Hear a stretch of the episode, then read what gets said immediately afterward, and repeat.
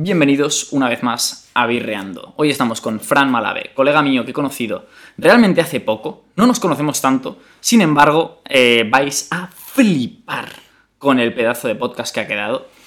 Hablaremos de una gran variedad de temas, entre los cuales obviamente están Venezuela, cómo es ese país. Hablamos de un país que en los 70 era considerado uno de, los países más ricos del mundo, el más rico de Latinoamérica, la envidia de Latinoamérica. Si comparamos con la situación actual, eh, han cambiado mucho las cosas y es un país interesantísimo con una gran diversidad en todos los aspectos que desde luego merece la pena pues, profundizar, ¿no?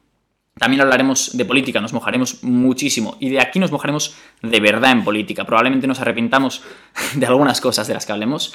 También hablaremos de filosofía. En definitiva, de muchísimas cosas. Mm, un podcast del cual todos aprenderemos bastante y sobre todo, como siempre, nos divertiremos mucho. Birreando, Fran Malave, episodio 12, dentro.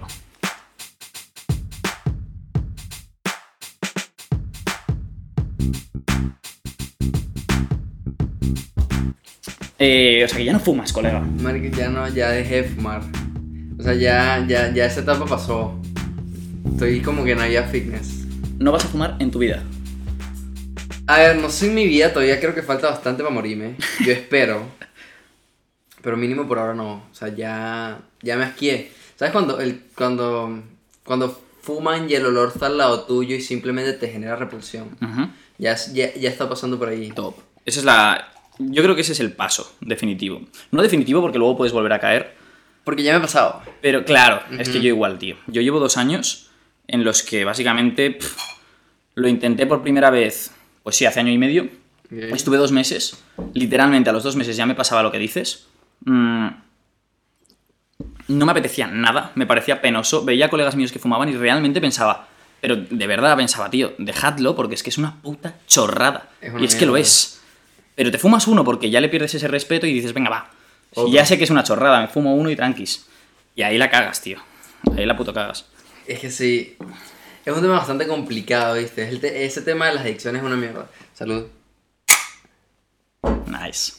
Ese tema de las adicciones es bastante complejo. Ujú. Porque es el. Sé que está mal, Ya. pero igual lo sigues haciendo. Y Ya. es algo como que tú no controlas, simplemente pasa y ya. Es jodido. Yo creo que también influye mucho el, en la edad. O sea, bueno, al menos al empezar, el hecho de pensar, eh, a mí me pasaba pensar, tío, tengo 22, si alguna vez tengo que fumar, es ahora. ¿Sabes? Ya lo- desde luego yo lo que tengo claro es que a los 50 no quiero llegar fumando. Eh, respeto que, hay- que haya peña que pues quiera hacerlo, o hay peña que se ha quedado ahí y simplemente no lo puede dejar ya. Pero yo a los 50 paso. Entonces sí que me propuse dejarlo antes de terminar la uni, 100%. Ah, eso es importante, porque ¿hasta cuándo ibas a fumar? Obviamente, no, no, yo dije, mi carrera son seis, en quinto lo tenía que dejar. Estoy en quinto ahora. Y ya, ya Llevo medio, no, un mes más o menos. Ok, ¿qué tal? Un mes. A ver, tengo que reconocer que no es un mes como tal, porque sí que es verdad que al principio eh, me, me fui a Sanse con unos colegas y fumé de fiesta dos pitis. Pero ya considero que ahí rompí la racha. Ok. Entonces ahora llevaré pues 15 días y de puta madre. A ver, ya me sé el proceso, ¿sabes? Me he leído un, un libro, de hecho, dejo, un- dejo la foto por aquí para quien quiera verlo. Ok. Es una locura de libro, bro. ¿Cómo se llama? Eh, dejar de fumar es fácil si sabes cómo, una cosa así. Ok. Creo que será el título. Sí. Y te explica lo que me mola, tío, es que no. No te explica lo malo que es fumar, sin más. Te explica lo innecesario que es y el cómo te engañas tú a ti mismo para pensar que realmente te gusta fumar. Como que lo hace de una manera en la que te de- desacredita el fumar. Y terminas. Bueno, y de hecho te pone varias reglas. Una de ellas es: tienes que estar fumando mientras leas, mientras leas el libro. No, no físicamente, sino que no puedes em- empezar el proceso de dejar de fumar hasta que no hayas terminado el libro. Para que te queden claras todas las, todas las cosas, que te, todos los argumentos ¿no? que, te, que te mete. Y terminas el libro, tío, y desde la mitad del libro ya te apetece dejarlo. Y cuando terminas el libro dices, mira, tío, es que no quiero volver a tocar un piti en mi vida. Luego tienes ob- obviamente tentaciones, porque siempre están, pero mm, es- te lo hace más fácil, no sé. ¿Tú cómo lo dejaste? ¿Cuál fue el proceso, por ejemplo? Ok, simplemente, o sea, siendo totalmente franco, el proceso fue el siguiente. O sea, ya yo había dejado de fumar. Ya está, eh, ¿sabes ese intervalo que tuvimos acá de decir de vengo, entro, salgo, voy? Ajá. Ahí está el proceso. Pero el proceso fue, o sea, la clave que mató ya el proceso de, de todos los intervalos fue muy sencillo, fue mi novia, fue como que Mm. ella nunca me dijo nada, pero yo sabía que no le gustaba que yo fumara. Vale. O sea, era bastante obvio, porque ya no fuma y le da asco. Y fue como que, ok, ya yo sé que esto me está haciendo mal, ya yo venía de una entrada de como que estoy fumando como por obligación. Como que quiero, pero es como, ya no es tan placentero como antes. Y fue un día ya, simplemente fue como que ya, hasta aquí. Y, y hasta el día de hoy, o sea, ya, ya no fuma más. O sea, pero lo dejaste del día a la mañana. Sí, ya, o sea, es que ya... A ver, o sea, creo que tú lo puedes dejar del día a la mañana sin estar preparado mentalmente para dejarlo. Ujú. Por eso es más importante y seguro lo que dice el libro. Pero si tú estás preparado mentalmente para dejarlo, ya tú tienes claro todo lo que envuelve fumar y no fumar, creo que lo puedes hacer muchísimo más sencillo. Total. Sí, sí que es cierto que por mucho que recaigas, yo creo firmemente que cada vez que intentas dejar de fumar, en cierto modo te ayuda a, a entender que dejarlo es posible, ¿sabes? Porque literalmente es pasar del mes, tío. O sea, sin estar pendiente. O sea, primero, lo primero es no, no estar pendiente del tiempo. No esperar que a las tres semanas o al mes se te quite el mono de repente, tal igual. Que pasa en general, pero no esperarlo. Al menos es también lo que dice el libro. ¿Qué? Y una vez consigues no estar tan atento al tiempo, te das cuenta de que de repente, ¡pa! Ha pasado, pues yo qué sé, dos semanas y no has fumado, tío. Y te das cuenta, o incluso un día. Pero a un fumador un día le parece imposible. im- al principio es... Imposible. No puedo fumar, no, no, Claro. no puedo no fumar un cigarro. Claro, luego te das cuenta de que realmente, una vez pasa, o sea, una vez consigues estar un día sin fumar, se puede vivir sin fumar, tío. Lo único es, es cierto que de fiesta me sigue costando a mí, por ejemplo. Pero es la única situación, sinceramente. Pero sabes que de fiesta le agarré un truco, o sea, al principio. Al principio era como que quiero un cigarro en este momento, quiero un vape o cualquier cosa que pueda fumar. Pero después de un tiempo es como que, por ejemplo, también cuando dejas de beber tanto, ya no te apetece tanto fumar, fumarte un cigarro. O sea, fu- fumarte un cigarro es equivalente a que se te va a subir la nota. O sea, el alcohol. Mm, vale. Entonces se te sube más. Y no sé en tu caso, pero en el mío es como que, si, me, o sea, si ya estoy tomando y me fumo un cigarro, sé que voy a terminar mal. ¿En serio? Sí, no, no- Por estadística, lo más probable es que termine mal. Vale, vale. Entonces, vale, vale. como que ese freno de que no quiero terminar mal Claro. es más grande a querer fumar un cigarro. Mm. Entonces, ya eso lo mata. Vale, yo creo que con el alcohol tengo buen aguante en ese sentido. O sea, es decir, bueno, o con el alcohol o con el tabaco, lo que sea, pero no creo que, aunque pasen años por fumarme uno, me vaya a subir más el alcohol. Algo sí, pero no creo que vaya a terminar mal, ni mucho menos. Y entonces lo que me pasa es que de fiesta te puedo aguantar copas sin fumar, y de hecho, o sea, lo he conseguido las últimas veces que he salido y tal, pero lo que me sigue costando es, una vez estoy ya, pues, bebidillo, tal y cual, estás de fiesta, sales con los colegas a hablar o a lo que sea, ¿no? Y de repente están todos fumando y te entran las ganas de echarte uno que flipas. Y eso es lo que me cuesta. Pero bueno, también es lo que decías un poco. Al dejar de fumar, o, o creo que es lo que querías decir con lo de vida healthy, eh, tío, apetece más hacer cosas sanas. O sea, me comentaste el otro día, hablábamos por audio para organizar todo esto, Sí. que estabas en el gym, básicamente, ¿no? Ajá, sí, está en el gym. Es que eso ha sido una relación amor-odio. Es la misma relación con el cigarro, creo que es la misma relación con todo, honestamente. Ha sido una relación amor-odio, porque yo desde, desde muy niño eh, eh, me gustan los deportes. Vale. Entonces fue una cultura bastante deportiva en mi casa. Y, y básicamente lo primero, o sea, el primer contacto fuerte que tuve con el deporte fue taekwondo. Mm, O sea, porque yo pasé 10 años practicando taekwondo. guala, O sea, yo soy cinturón negro, no te lo había dicho. Joder, no me lo habías no, dicho. No, te lo había dicho. Pero Hermano, yo soy pues eh. Tony, que bueno, te lo acabo de presentar. Ajá. Es cinturón negro de taekwondo. También. Sí, bro. Ah, y yo lo amo, por eso. una pelea, hermano. No. Pero sí, entonces ese fue como el primer contacto fuerte que tuve con el deporte.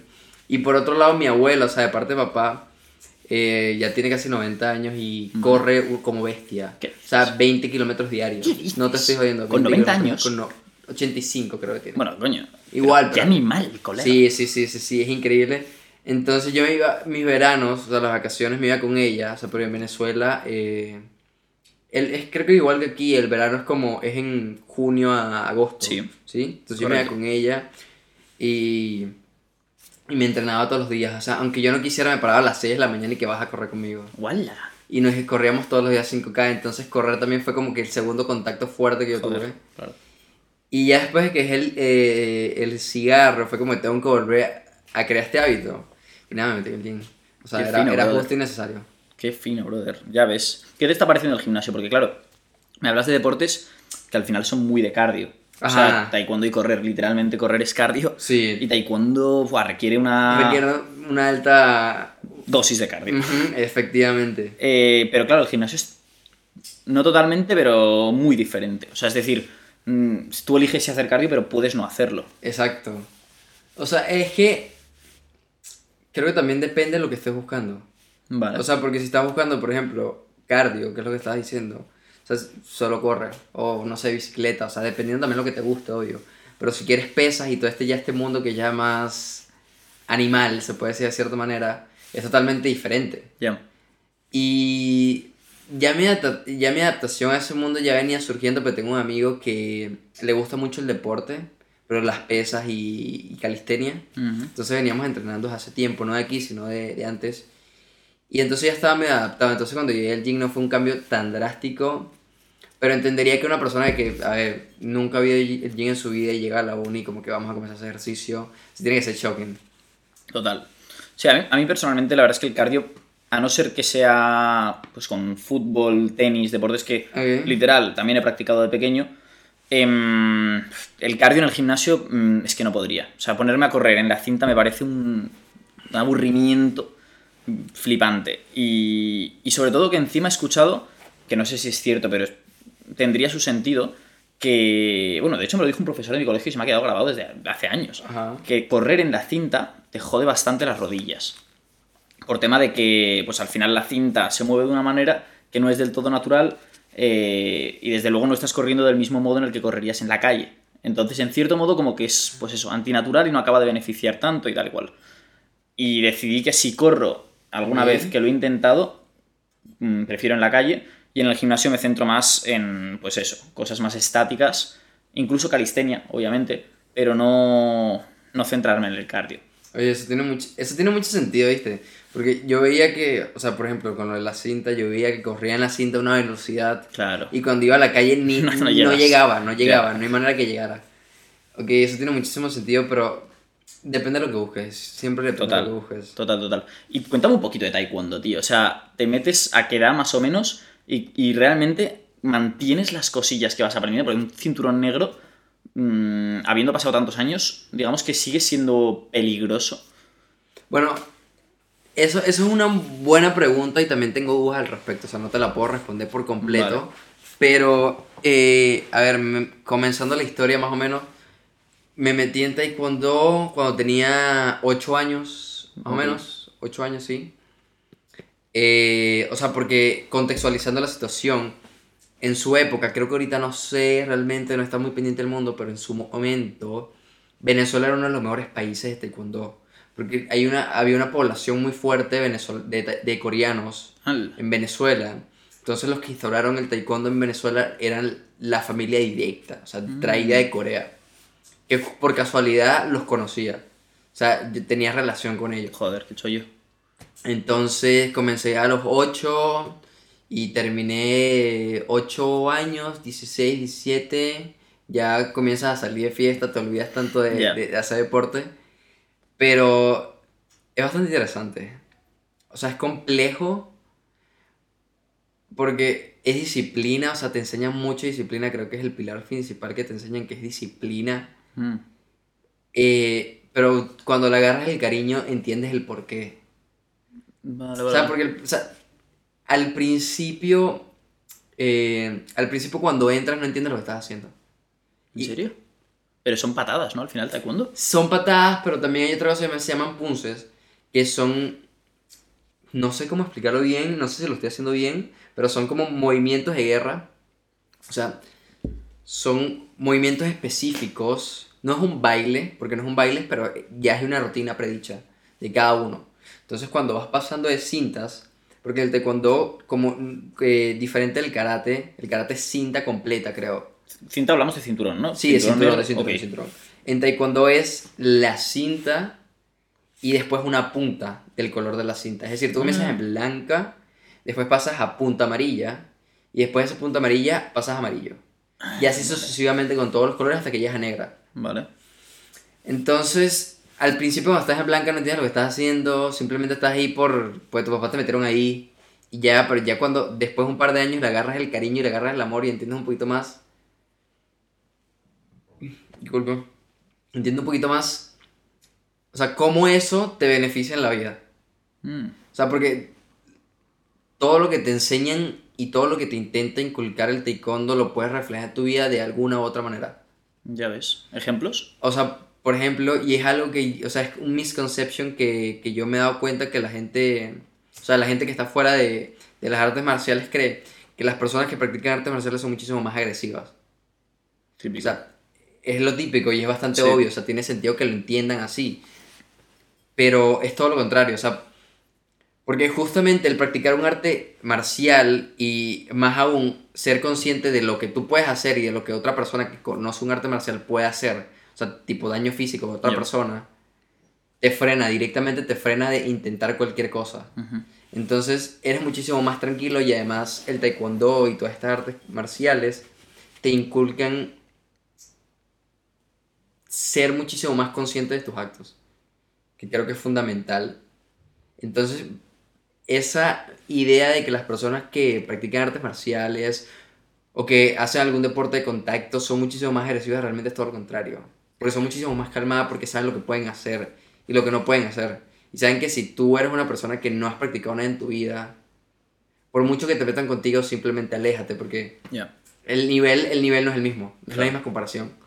Pero fue, fue un, un- una buena parte mía. Ya ves, tío, me mola que te cagas. Yo ahora justamente me estoy metiendo en el mundo de las artes marciales, pero que flipas. O sea, me interesa muchísimo este tema. Es muy nice. Y, y de hecho el taekwondo, por ejemplo, nunca me he planteado aprenderlo porque, de hecho, me lo comentó Tony muchísimo, rollo, claro, él es cinturón negro y él también está súper a favor del taekwondo. Eh, no me había, él no me había profundizado tanto el tema de la, de la disciplina y de hecho quiero que me cuentes un poco en qué se basaba ese, ese aprendizaje de disciplina, ¿no?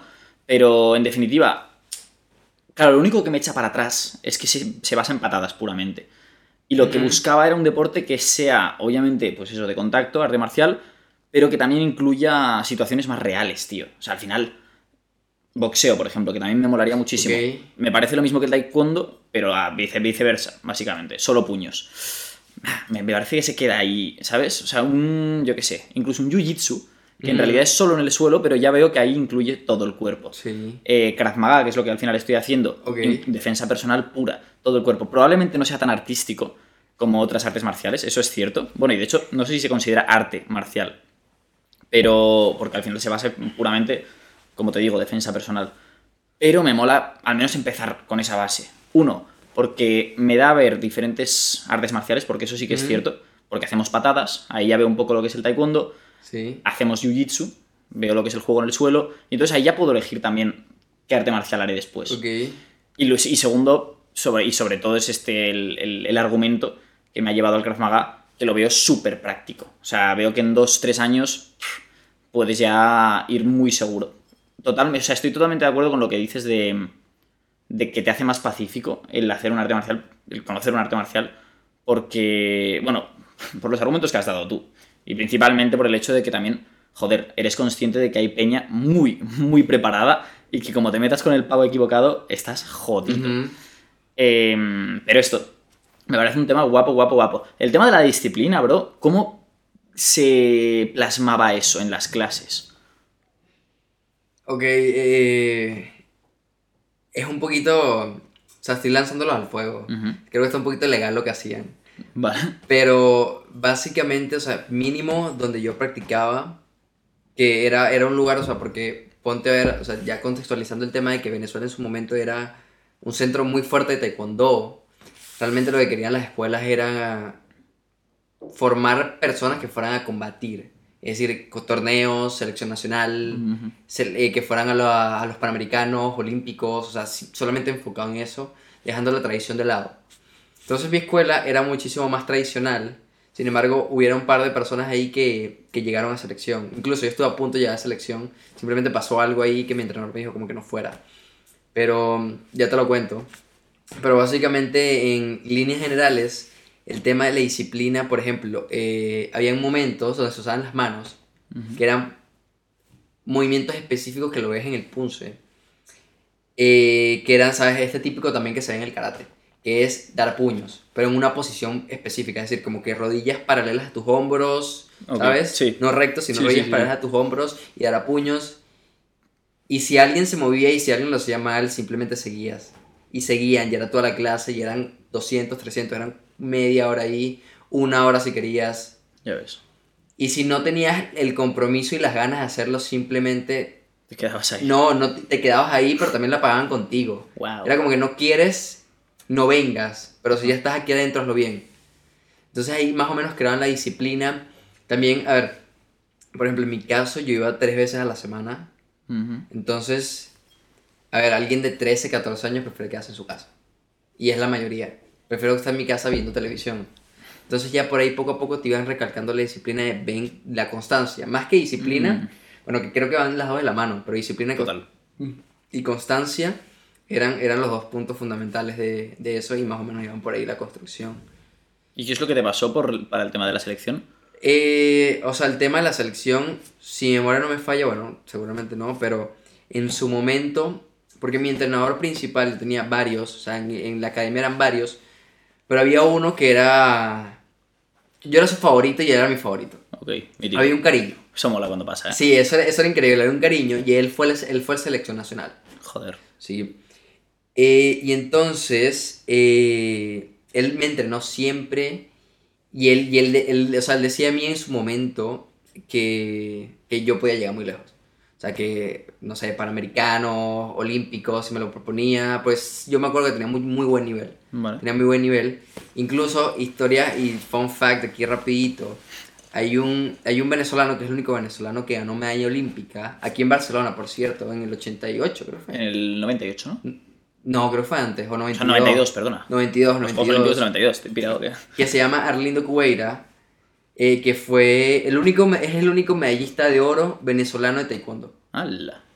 Eh, eso fue cuando el taekwondo, se- todavía no lo tengo tan claro, pero en ese momento, en el 92, el taekwondo todavía no está tan reconocido por los olímpicos. Vale. O sea, ¿sabes? Cuando el deporte lo ponen en Sí, prueba. sí, sí, claro, claro. Ajá, el taekwondo todavía está en prueba. Mm. Entonces no sé si los olímpicos a- hoy en día le avalan Esa medalla. su medalla, pero sí, sí, se lo buscan en su Wikipedia aparece. Vale. Entonces la tiene. Y, y él iba de vez en cuando al, al donde yo entrenaba Joder. y, y me tenía los opuestos. Entonces, básicamente hubo un momento, yo fui a una competencia y me tocó pelear con alguien, eh, pero aplazaron la pelea. O sea, fueron varias peleas, llegué a la última, me tocó pelear con alguien de otra academia y, y entonces aplazaron la pelea para otro momento. Pero ya, mi, o sea, ya, ya el, el director de la academia y mi entrenador en sí, o sea, me decía que o sea, es muy complicado vivir en el mundo del deporte. Y más en el taekwondo. Ajá, y más en el taekwondo. No nada más por el tema monetario, que obviamente es un factor, Ujú. pero también por el hecho de que ellos siempre tuvieron claro que yo quería estudiar. Entonces era o te dedicas a O todo nada. o todo el deporte o es el estudio, pero compaginar los dos es muy complicado. Ya. Y más en Venezuela con que era simplemente te enfocas en esto o simplemente dejas morir. O sea, te- tenías que dejar morir uno. Vale. Y, y ellos me recomendaron que, que dejara morir el... el- el- O sea, la- los propios profesores de taekwondo te lo recomendaron. Sí, porque, eh, porque también te sabían que a mí me- yo quería estudiar muchísimo. O sea, que yo, yo, yo tenía un deseo de estudiar, honestamente, y no era nada más el taekwondo. Es cierto que es, es, es un mundo jodido. O sea, primero porque tienes una competencia loquísima. Sí, Eh, que es cierto que en el taekwondo igual no tanta como en el fútbol. Pero joder, si llegas a lo alto en el taekwondo, lo, lo- lo jodido es que tampoco tienes una recompensa económicamente tan bestia como la tienes en el fútbol. exacto. ¿Sabes? Y que luego... eh, Es que, a ver, en, en general veo complicado llegar a la élite en cualquier deporte. Requiere precisamente lo que hablábamos antes, ¿no? Una disciplina, una constancia inhumanas y, además un talento. Exacto. Obviamente. Entonces, joder, es, es complicado. Y si encima tienes otra rama, como en tu caso, pues en los estudios que te gustan, tiene sentido la decisión, la verdad. Pero lo que sí que estaría guay es que siguieras ahí practicando de vez en cuando. ¿Sabes tío. que lo pensé y en la uni hay... Hay, Hay movidas en la uni. Ajá, en la uni hay movidas, Sí, sí. hay movidas. Y lo había pensado, pero no sé, últimamente no tengo tiempo. Ya, un O clásico. sea, cuando tenga tiempo lo haré. Ujú. Estás en segundo de ISA, ¿no? Ajá, en segundo ISA. Sé que tienes un par de dudas sobre qué es ISA. Sí, cuenta un poquillo. Ok, ISA básicamente. Bueno, ISA es ISSA, ¿no? ISSA. todo el mundo en la universidad tiene una concepción de que ISA es algo con secretaría, que es cierto porque lo era. ¿Cuál es el nombre de la carrera? O sea, ISA es Applied Management. Hoy en día es Applied Management. ISA Applied es el instituto, es la... Instituto de no sé qué. Ajá, eso. Vale, vale. Pero la carrera se llama Applied Management, o sea, Management aplicado. Vale. Eh, y entonces ISA antes estaba en SANSE y era básicamente ese tema de secretaría. O sea, eh, eso es cierto, eso, eso pasó. Vale. Y todavía vives por su sombra, o sea, todavía tiene la fama de la secretaría. ok. Pero, pero, pero ahorita no es ni la sombra de lo que era antes, hasta donde tengo entendido y hasta lo que veo en clases, no. O sea, vas muchísimo más enfocado por eh, la gestión de proyectos. Mm, vale. Incluso nuestros profesores, eh, los que tenemos gestión de proyecto y de calidad, eh, son ingenieros todos y están en la rama eh, de económicas. Incluso sí, dan clases de económicas en la universidad Mm, ok. y, a- y dan clases a los de ADE. Y cuando hablamos de proyectos, ¿a qué tipo de proyectos te refieres? Eh, tengo entendido, o sea, desde el principio nos dijeron y nos dejaron bastante claro que eran proyectos de toda índole. Es decir, Vale. por ejemplo, el año pasado tuvimos que gestionar un proyecto con el, el Museo de la Universidad. O sea, le hicimos un proyecto al Museo de la Universidad. Este año estamos con centros deportivos. Eh, a mí me tocó el, el gimnasio de la uni. Mm, ya ves. Entonces, básicamente, este año se centra en las ISO. ISO 9001, las, las normas de calidad. Ah, vale, joder. Ok, entonces básicamente estamos creándole una norma de calidad al gimnasio de la universidad. Mínimo mi grupo y yo. Otros grupos les toca otro, otro, Vale. otra gente. Vale, Pero va muchísimo más dirigido a gestión de proyectos y management como tal que a lo que era antes. Ok. ¿Y por qué decidiste venir a España? O sea, claro, retomando incluso un poco el Ajá. tema del taekwondo, tú estás Sí. ahí y tal, disciplina, todas las movidas, decides al final tirar por el estudio en vez de por el deporte. Sí.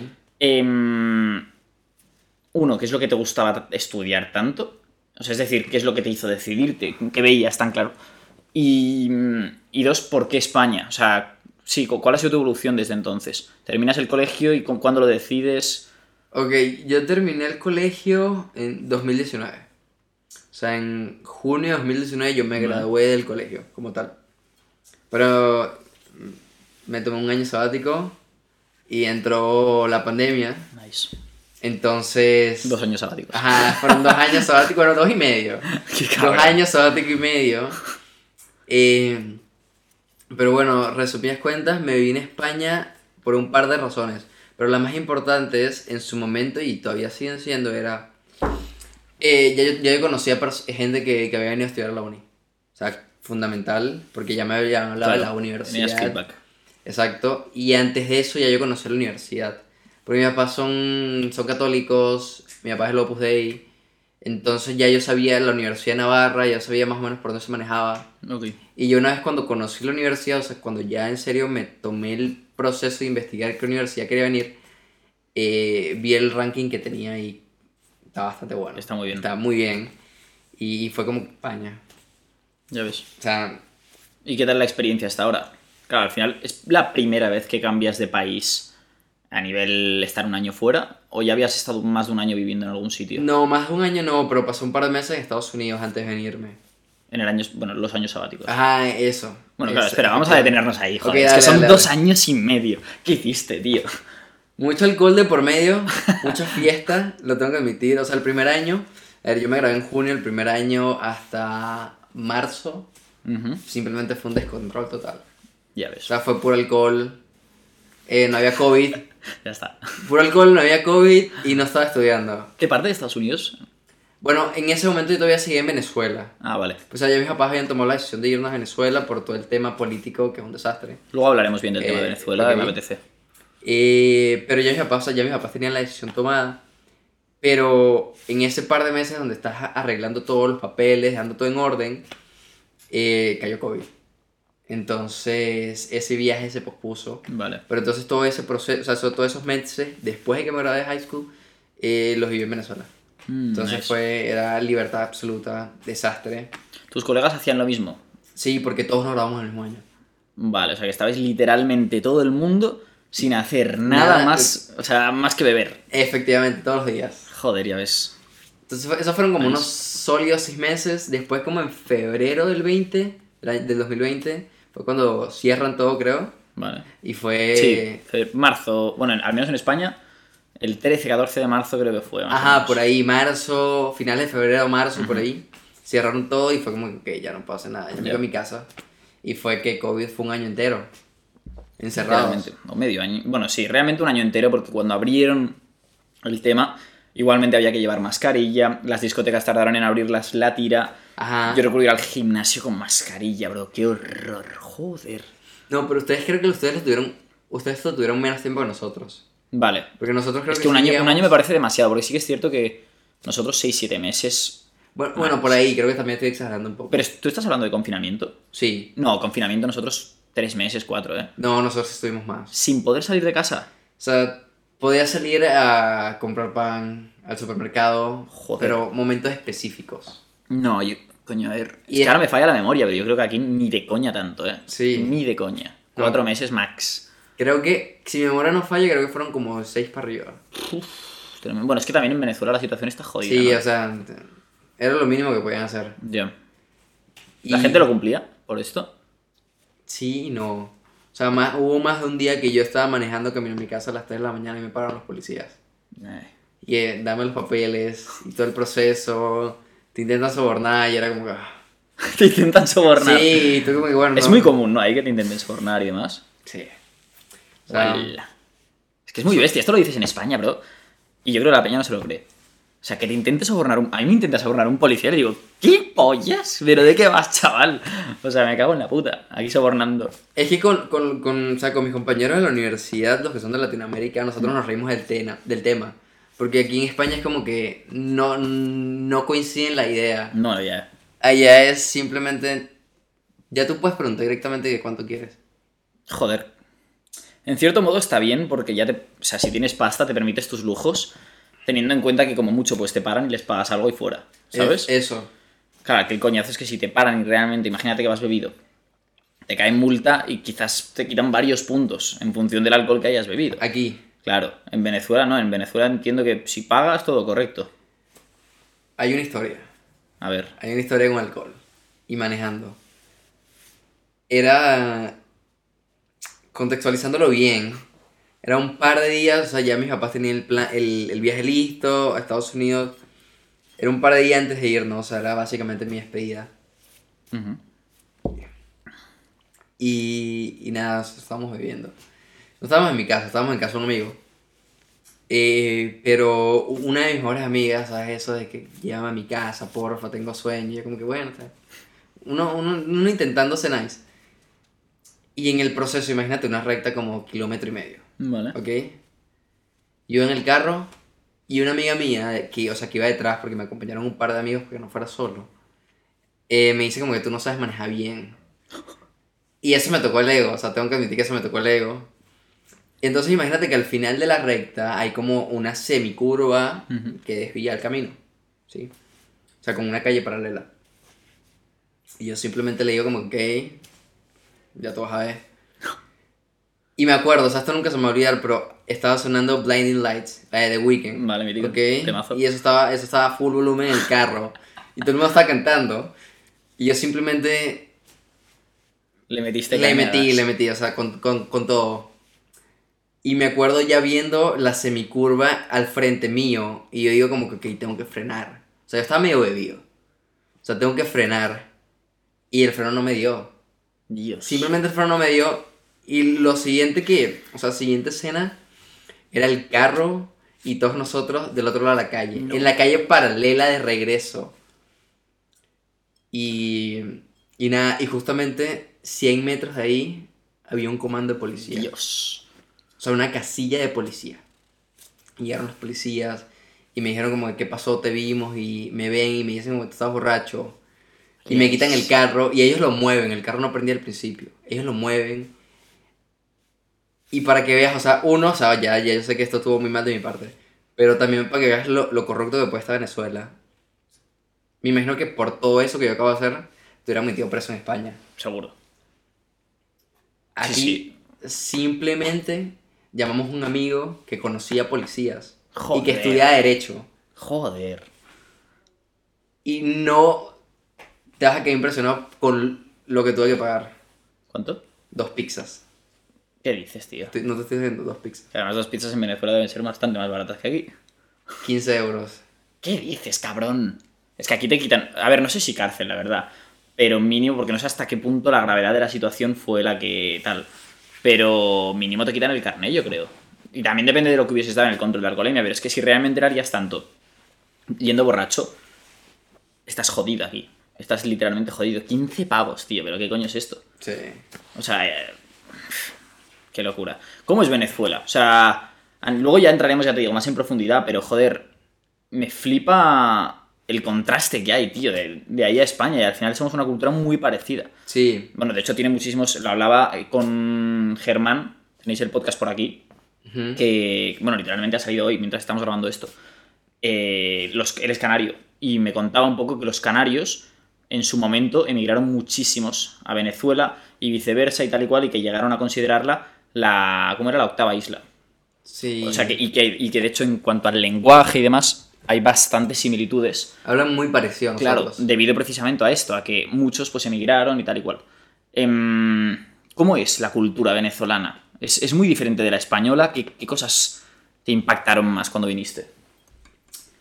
Bueno, eh, hablando de cultura, nada más cultura o también la forma en que se vive en Venezuela. En general, sí, cosas que te hayan chocado. O sea, en Venezuela, a ver, eh, yo tengo que ser sincero y mi opinión está sesgada.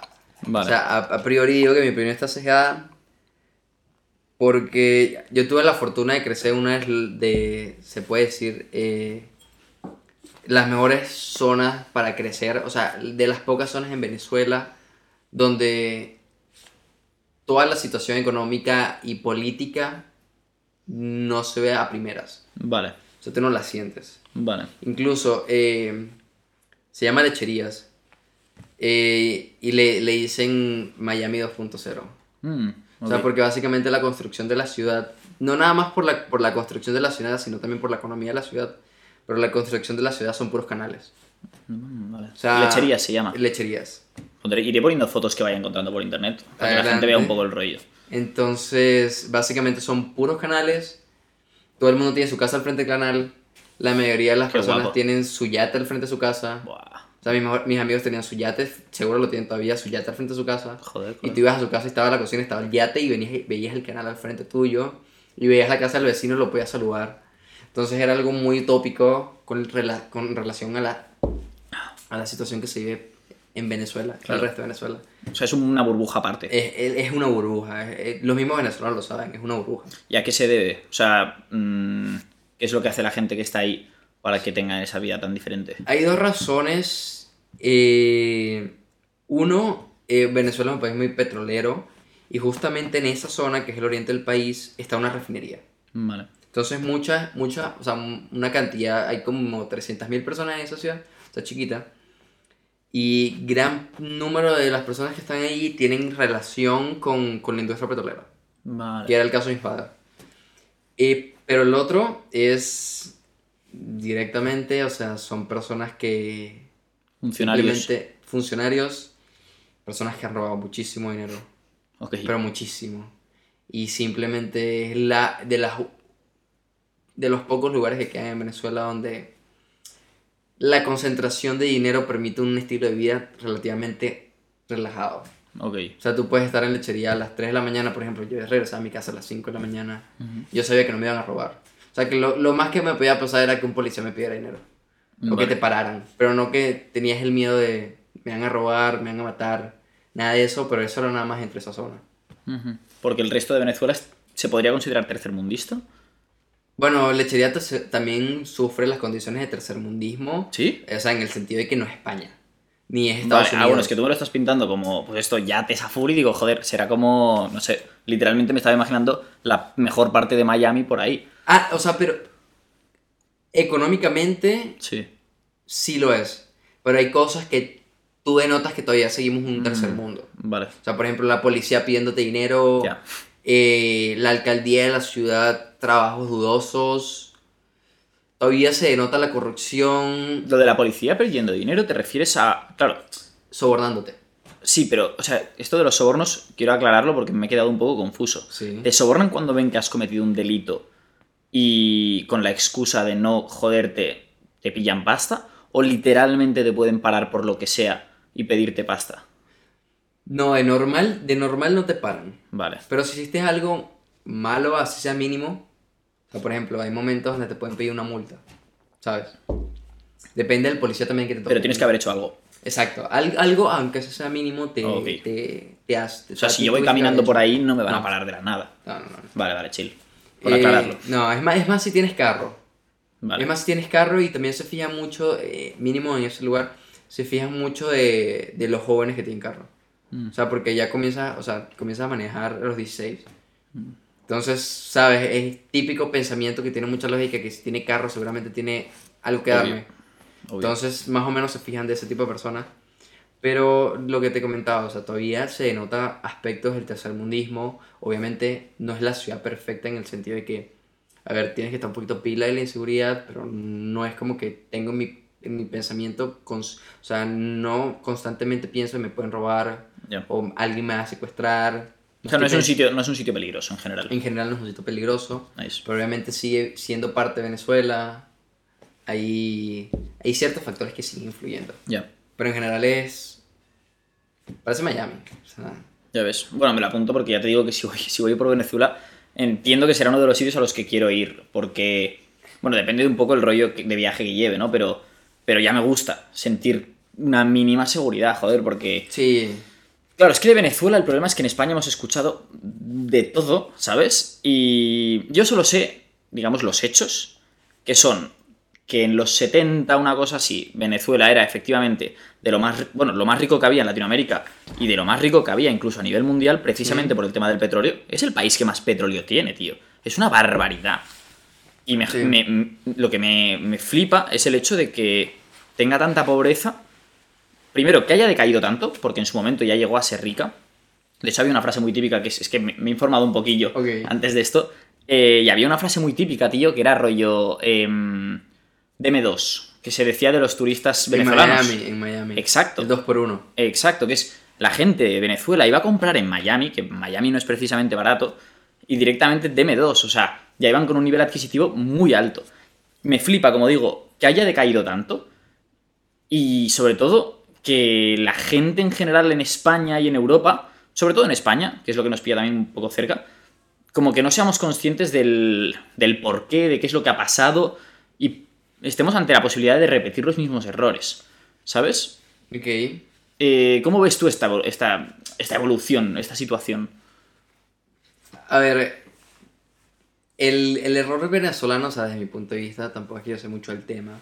Pero creo que viviendo la carne propia y mis papás trabajaron, o sea, mis papás eh, han trabajado toda su vida con petróleo. eh, es más que todo un tema social.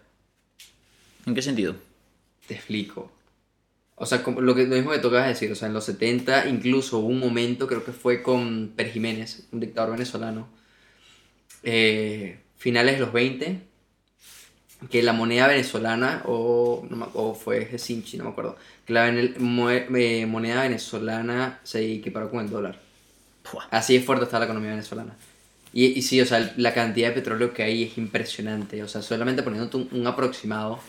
Yo me acuerdo hablando con mi papá de vez en cuando y solamente la refinería, obviamente, ya el deterioro, o sea, las refinerías venían en deterioro, no producían lo mismo. Ujú. Creo que lo normal de una refinería venezolana, mínimo la que estaba en mi ciudad, porque habían otras que estaban en el occidente del país, pero mínimo esa producía un millón de barriles al, al día. Dios. Eso eran como. O sea, él me decía que en, hoy en día, o sea, producción 2020, 2019 eran como 18 millones al día. Qué barbaridad.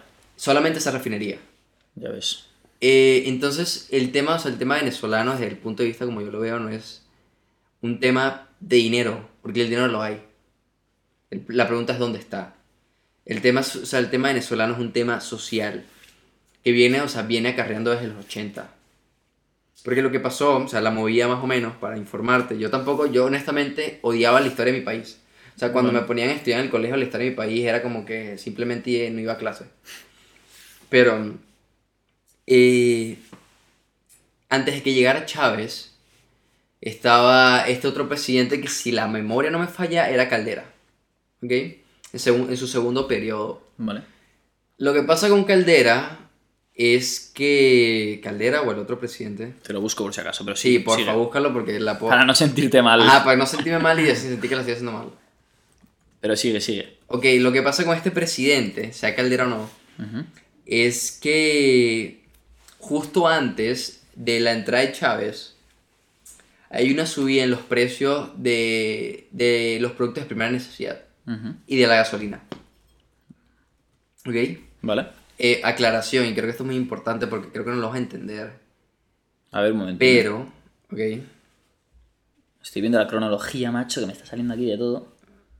Eh, Exacto, Rafael Caldera Rafael Caldera. ¿no? Del Eh, 94 al 99. Efectivamente, justo Vale. antes de la entrada de Chávez. Entonces, eh, pequeño inciso, la gasolina en Venezuela era estúpidamente barata. Vale. O sea, Claro, antes de... petróleo, gasolina. Exacto. Antes de, de que comenzara la crisis de gasolina, que ahorita entro por ahí, y antes de que dolarizaran el precio de la gasolina, un galo, un- o sea, un tanque, por ejemplo, en mi carro agarraba 45 litros, eh, me costaba 0,5 dólares.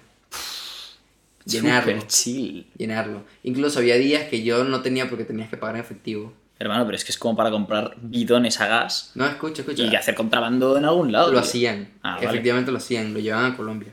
Entonces había días que yo no de tenía... narco que tengo por aquí. Está bueno, ¿viste? Habían días que yo no tenía el efectivo, o sea, tipo, se me olvidaba en mi caso cualquier cosa, o sea, la moneda venezolana, y yo iba a la bomba y le decía al señor como que, déjalo ahí. O sea, y ese déjalo ahí era, me lo llenaba gratis. Porque ya lo que le estaba dando no valía nada, o sea, que son 0,5 dólares. Joder, ya, es que no es nada. Entonces era básicamente la, la gasolina era regalada. Entonces, ya volviendo un poquito a los 90, este señor sube el precio en ciertos productos alimenticios, ni siquiera todos, pero ciertos. También creo que sube el precio de la gasolina. Y se forman revuelos porque obviamente ya, o sea, ya tú tienes una sociedad bastante acostumbrada Claro. a cierto precio, que lo subas, tampoco fue drástico, pero que lo subas va a causar algo. En creo que en cualquier sociedad. Entonces, En España depende de quién los suba. Pero bueno, sigue. Entonces, después de esto, entra la figura de Chávez, que básicamente eh, eh, militar. Y creo que, creo que tú vas a concordar con eso, pero un militar no puede estar en el poder. O sea, mira, la verdad es que nunca me había planteado este, este dilema que digamos. Yo lo que creo es que un militar puede estar en el poder si tiene un equipo detrás que se encargue de aspectos económicos, sociales y demás, y que sean especializados en esos temas. Lo que está claro es que a nivel eh, dictatorial, que una persona, siendo militar, efectivamente se encargue de los temas económicos, de los temas sociales y demás, eso sí que no me parece bien, porque es una persona que no está preparada para eso. Si es inteligente y se dedica únicamente a su campo, que es necesario, que es el tema militar y el control incluso mm, de, de la policía, etcétera, puede parecerme, o sea, me parecería bien siempre y cuando, ¿sabes? Sepas, eh, pues, jugar bien los otros campos.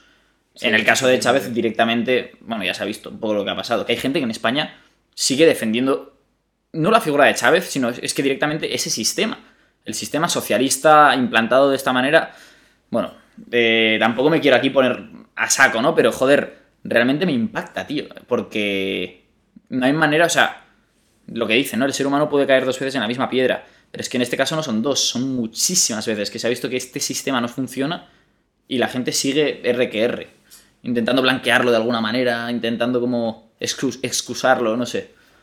Pero piénsalo, o sea, piénsalo hablando del tema, que es bastante interesante, pero piénsalo de esta manera. O sea, que, que es lo mismo, es una situación que pasó el otro día en clases, porque estábamos analizando el comportamiento de este, se me olvidó, yo no sé mucho de política española, pero el que tiene la colita. Pablo Iglesias. Ajá, Iglesias. Y lo estábamos comparando con los otros políticos. Ujú. O sea, porque en el momento de que de su campaña, eh, la profesora nos estaba mostrando la forma en que vestía.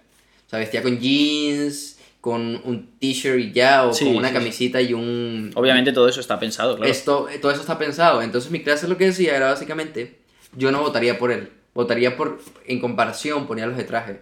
Mm. Obviamente, o sea, es el tema que creo es que donde gana el populismo y el socialismo.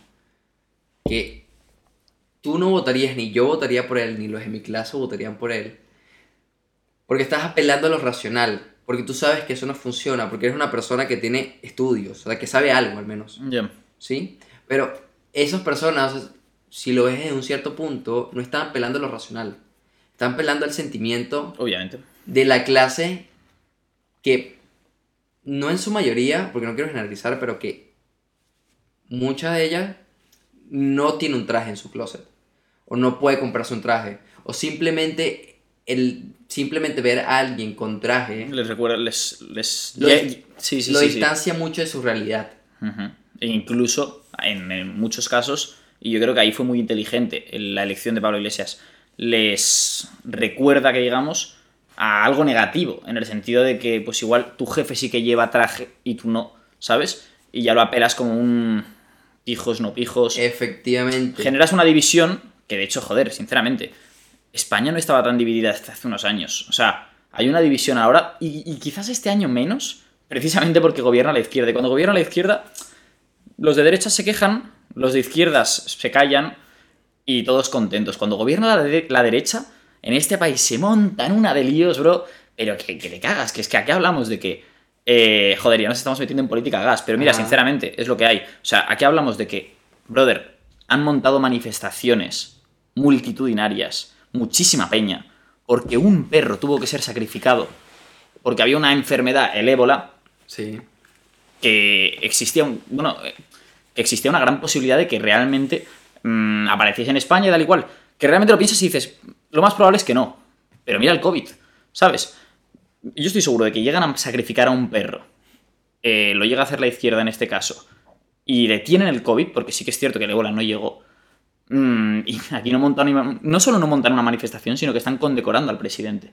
Pues cuando gobierna la derecha, y yo no soy del PP, eh, joder, montaron una manifestación por un perro. Aquí ha muerto muchísima peña, se han tomado muy malas decisiones por muchos bandos. No me voy a poner aquí a señalar, ¿no? Pero, pero nadie dice nada, tío. Nadie dice nada. Eh, me parece increíble, tío. Me parece increíble y, joder, me mola que nos metamos en política, ¿eh? sinceramente, porque yo no tengo tapujos en estas cosas. Y realmente es una cosa que flipo, flipo como la sociedad española puede ser así. O sea, sinceramente, estoy de acuerdo en que hay que culpar a los políticos cuando lo hacen mal, pero culpemos a todos y cuando, o sea, es decir, a todos los que lo hagan mal y, cuan- y cuando toque, lo que no puede ser es que por tus ideologías políticas, digamos que intentes blanquear a los que consideras que están de tu lado. Aquí no se trata de yo he nacido de izquierdas o de derechas, se trata de coger y decir, ¿qué me está planteando cada político? Este me está planteando Sí. esto, este, este, este cumple, este no. Joder, pensemos un poco más allá de que no es un partido de fútbol esto. ¿Sabes o no? No, Sí. no tienes que defender a rajatabla al otro, que es precisamente lo que quieren los políticos.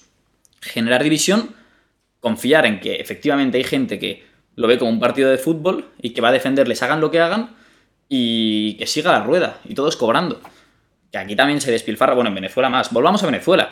En Venezuela, el- uno de los grandes problemas, por lo que he visto más o menos, y confírmalo, es, es el tema de que también hay un, ser- un sector público gigantesco y que empezaron a despilfarrar muchísimo a niveles públicos, a corromper también y demás, a otro nivel, ¿no?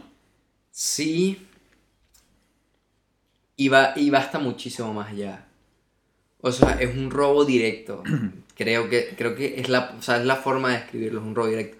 A ver, yo he conocido personas, o sea, en la misma, ese mismo entorno de, de ciudad, o he escuchado de personas también, hay personas que no conozco directamente, pero he escuchado de personas también que han robado, a ver, sus papás, por ejemplo. ¿Cómo, cómo? Sus papás, por ejemplo. Ah, vale. O sea, hijos de esta persona o tal, porque el chisme, el chisme llena todo. Eh, o directamente de personas que tú dices, esta persona robó tanto y son billones. Directamente. O sea, O sea, se sabe. Se sabe. Y la gente, por mínimo en lechería no lo oculta. Porque es. Ya se ha vuelto un lugar de. Todos somos iguales. Aquí todo el mundo está robando. ¿Qué vamos a ocultar? O sea, ¿entiendes? Ya. Y no, no todo el mundo, porque no puedes generalizar, pero sí una mayoría. Y es notable. Y con el tema político, con el que estábamos hablando, es... O sea, todo lo que estás diciendo es cierto y yo también lo comparto muchísimo, pero también piensa esto, que es algo que estaba pensando. Y es algo que, lo que- con lo que estaba hablando un- con un profesor el otro día, con la misma profesora esta de, que nos estuvo mostrando el caso político, que es... No somos ni izquierda y derecha, no somos ni socialistas, ni, ni Conservadores. ni conservadores, Liberales. ni liberales.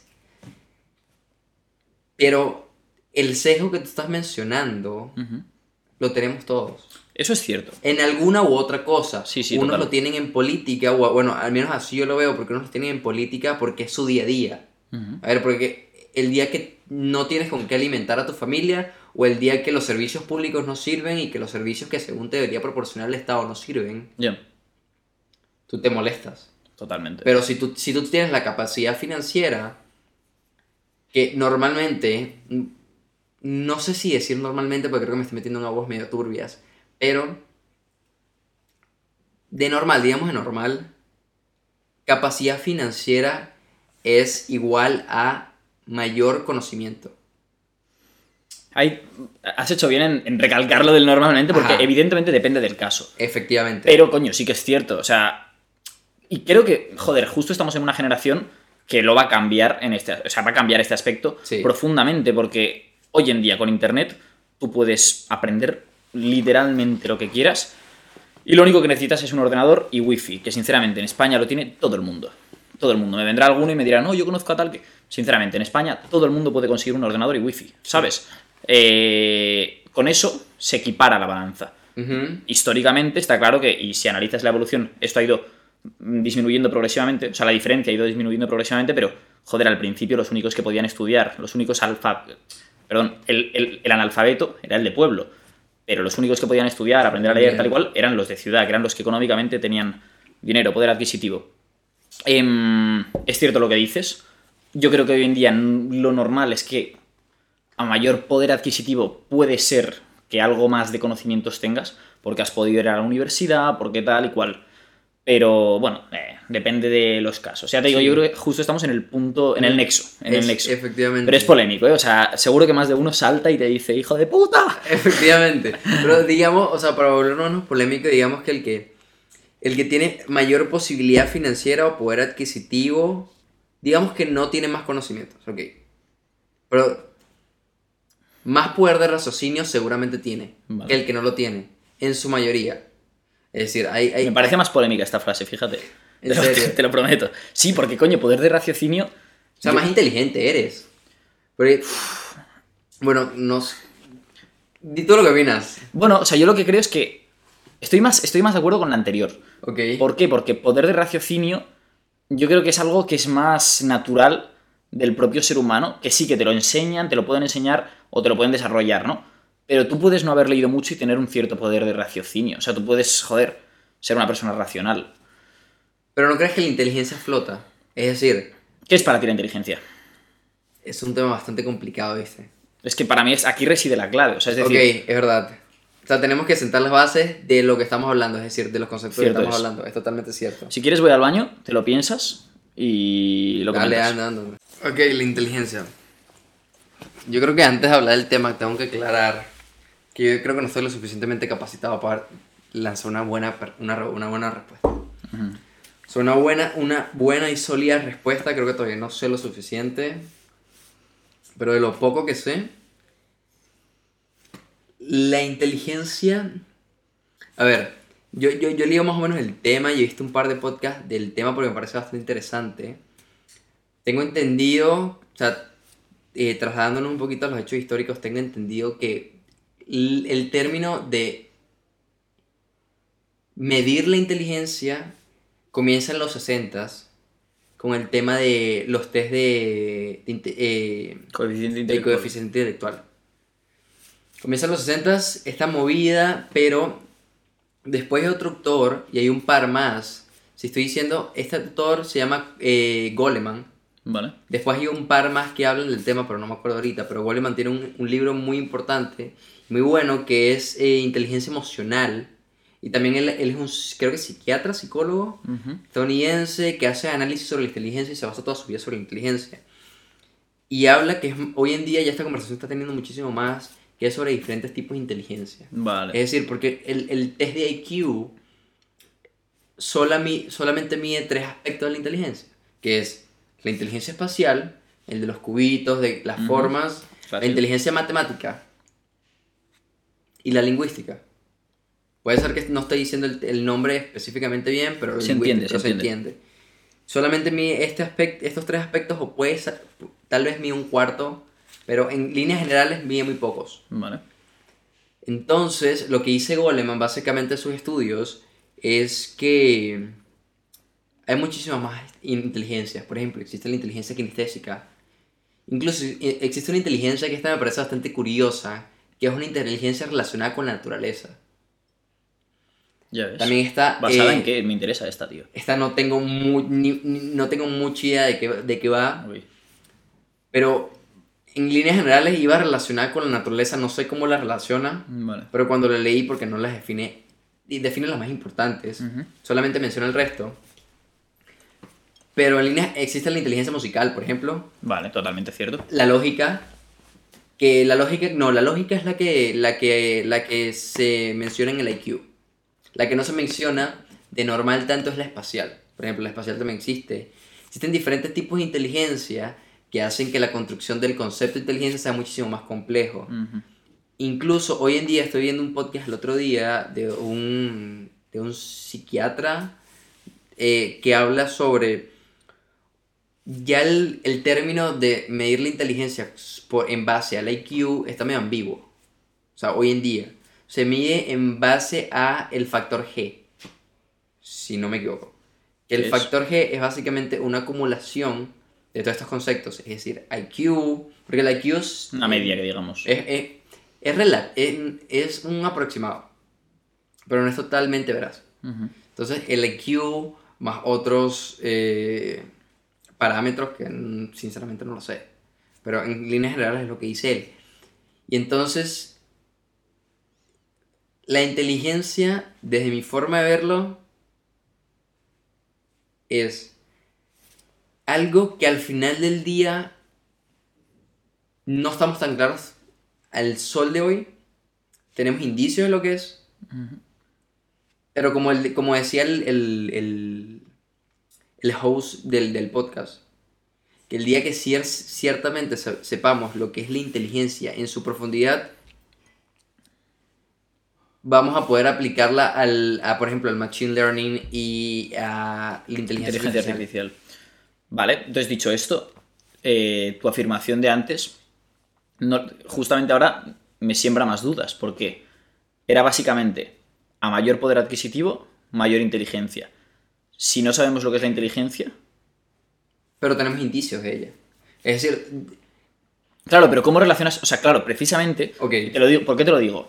Porque efectivamente yo creo que hay, bueno, creo, sé que hay muchos tipos de inteligencia, ¿no? Y, y desde luego hay inteligencias que son innatas, tío. O sea, uno puede no tener ningún euro, eh, estar muriéndose de hambre, pero tener un talento innato de cara a lo que sea, de cara a la música, de cara a las matemáticas. Se han dado muchísimos casos. sí. Entonces yo creo que efectivamente el poder adquisitivo, como te decía antes, probablemente ayude un poco, en el sentido de que, desde luego, ayuda a desarrollar ciertos talentos, ciertas eh, facilidades que tengas tú como persona, pero mm, realmente no te da mayor inteligencia. Si entendemos inteligencia por ese talento innato que tienes tú, ¿sabes o no? Pero es que no te la da. O sea, mayor poder adquisitivo no te da más inteligencia. Lo que, lo que decía es que normalmente, creo que en general, Sí. mientras más inteligencia ya tengas, Más fácil será ganar poder adquisitivo. más fácil será obtener un poder adquisitivo por encima de la media. Mm, ese es otro tema, vale. Es, eso, ese era más o menos, creo que me expresé mal. Vale, no, no, no, este es, me parece interesantísimo, la verdad. Sigo, o sea, te doy la razón, sí que es cierto que yo creo que, eh, hombre, obviamente para... A ver, luego hay casos, es que hay casos de todo, pero a nivel general sí, a nivel general sí. ¿Por qué? Porque al final, pues, el mejor en cada puesto de trabajo, que al final es alguien que gana mucha pasta, mm, tendrá una inteligencia mayor. Ah, Da igual qué tipo de inteligencia, pero habrá conseguido llegar eh, a más que el que está por debajo. Ergo, tiene más inteligencia. Si lo, si lo catalogamos de esa manera, en cierto modo sí. Digamos Se entiende el punto, coño, sí, Pero, pero sí. digamos una inteligencia para que no ponernos en zonas más grises. Digámoslo, tiene mayor capacidad de resolver problemas.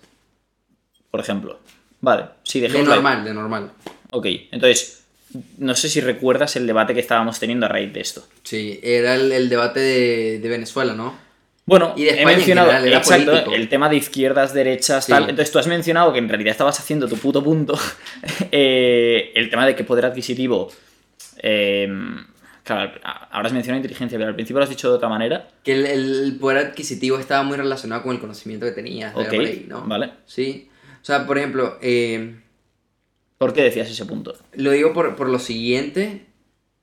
eh, creo que, o sea, tipo, en, en, la, en la mayoría de los países. eh, eh, o sea, me afinco más, en general de las culturas que he visto. Pero, pero en la mayoría de los países, por ejemplo, está la clase baja, está la clase media, media alta y alta. Vale. Creo que así se puede vivir. La clase media son en su mayoría, obviamente sus excepciones y no es el 100%, pero en su mayoría son personas con estudios universitarios. Ujú. Hoy en día seguro. Hoy en día. No sé si hace 70 años era así. Pero hoy en día Seguro. lo es. Sí, o sea, sí. de hace, ponte, 30, 40 años para atrás, desde la época de nuestros padres, viene siendo así. Clase media son personas Total. que tienen, fueron a la universidad, conocimientos universitarios, algunos pueden tener un doctorado, un máster, lo que sea, pero mínimo fueron a la universidad. ¿Sí? La clase alta se diferenciaba no nada más, o sea, de normal ya tenías conocimientos universitarios, pero se diferenciaba por otros aspectos. ¿Sí? Entonces lo que digo es que esta otra parte de la población que no estamos mencionando, que es la clase baja, de normal no llega y no accede a eh, una educación superior. Mínimo, no sé en el caso español, sinceramente no Sí, sé sí, en sí. el caso español. En general, o sea, a ver si, si cata. Claro, aquí entraría lo que entiendes tú por clase baja, tal y cual, pero es, es obvio que la clase baja, por lo general, estadísticamente van menos a la universidad. Desde luego, clase. A mayor clase, más universidad. Eso está claro. Sí, efectivamente. Entonces, esta última clase que los estábamos hablando con el populismo, el socialismo, Venezuela, las movidas españolas de Ujú. política, Iglesias apuntas a esa clase. Sí. Y apunta también a la clase que era clase media y que se ha quedado rezagada, porque no es mentira que en la sociedad y en la economía que vivimos hoy en día la clase media está dejando de existir. Total. La brecha se está abriendo muchísimo más. De clase baja, clase media baja, a clase alta y clase media alta. Esa brecha es inevitable. Y el que diga que no existe, o sea, creo que está dejando de, de- de ver algún par de puntos en el panorama.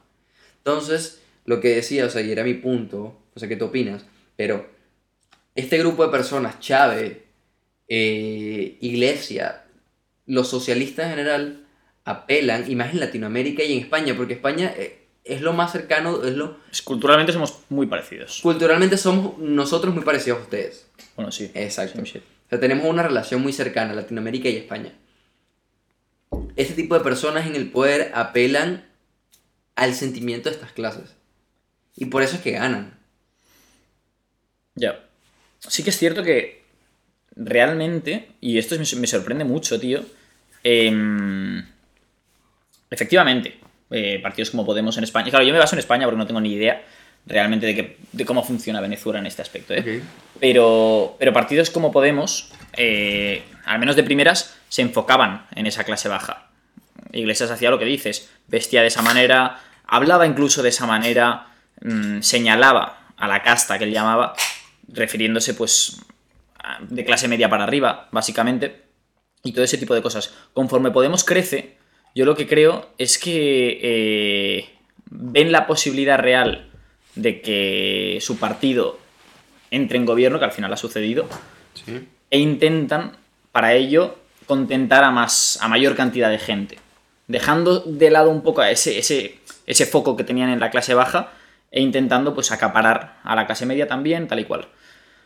Yo creo que ahí la cagaron y si a eso le sumas el hecho de que se va viendo que ellos mismos que hablaban y señalaban a de casta al resto, tal y cual, se convierten en más casta, porque Pablo Iglesias, no olvidemos, es que se repite y tal, pero la gente no es. O sea, digo, tío, el pavo se ha comprado una mansión y realmente me vas de.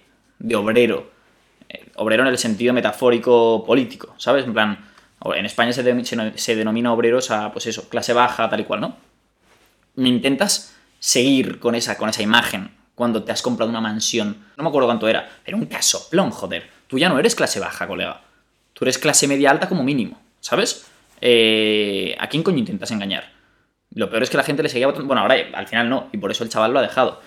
Yo creo que ahí la cagaron. Em, que también es complicado, porque de repente te encuentras que efectivamente estás cobrando y te compres o no te compres esa mansión, tú ya no eres clase baja, porque te puedes permitir comidas donde quieras y todo ese rollo y te das cuenta de que tu discurso se contradice en cierto modo. Es un tema jodido.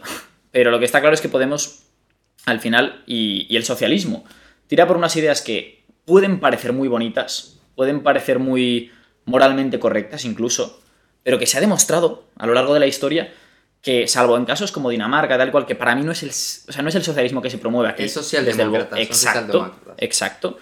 Em, no funciona, ¿sabes? No funciona. El intentar simplemente acaparar por acaparar, que el Estado acapare y que chupe lo máximo posible, no funciona porque lo que consigues, y más en la cultura latina, que es una cultura muy espabilada, es llenarlo todo de funcionarios, fomentar, sin quererlo, la, la corrupción y, y que, que se invierte en cualquier tipo de mierdas porque no sabemos ahorrar para empezar. Que ese es el gran problema que tenemos. Yo creo que ni España ni en general los países latinoamericanos tenemos una cultura del ahorro y la inversión. Todo lo que el Estado consigue lo gasta. Y es por eso por lo que por muchos impuestos que pongas siempre se va a acabar gastando y siempre incluso nos vamos a acabar endeudando. Realmente son muchos temas y por lo que veo podríamos meternos en política tú y yo un buen rato. Ok. Eh, Sí, sí. Culminemos este tema. Dime Sí. qué opinas más o menos de lo que acabo de decir. Y, y entremos ya de nuevo en Venezuela, tío, que se nos va la puta pinza y no profundizamos. Nada, rapidito, o sea, terminando de mis propias conclusiones sobre lo que estabas diciendo, es... Tienes razón, tienes mucha razón, pero entonces, si ni el socialismo, ni el capitalismo, que es el, o sea, se entiende que es el opuesto, funcionan, es decir, obviamente el capitalismo funciona mucho mejor que el socialismo. A ver, ojo, espera, te, te hago un inciso rápido. ¿eh? Sí. Claro, yo lo que te he dicho antes es el caso de España. Pero es que para mí España no es un país que fomente del todo bien el capitalismo, en el sentido de que, joder, está gobernando el Partido Socialista.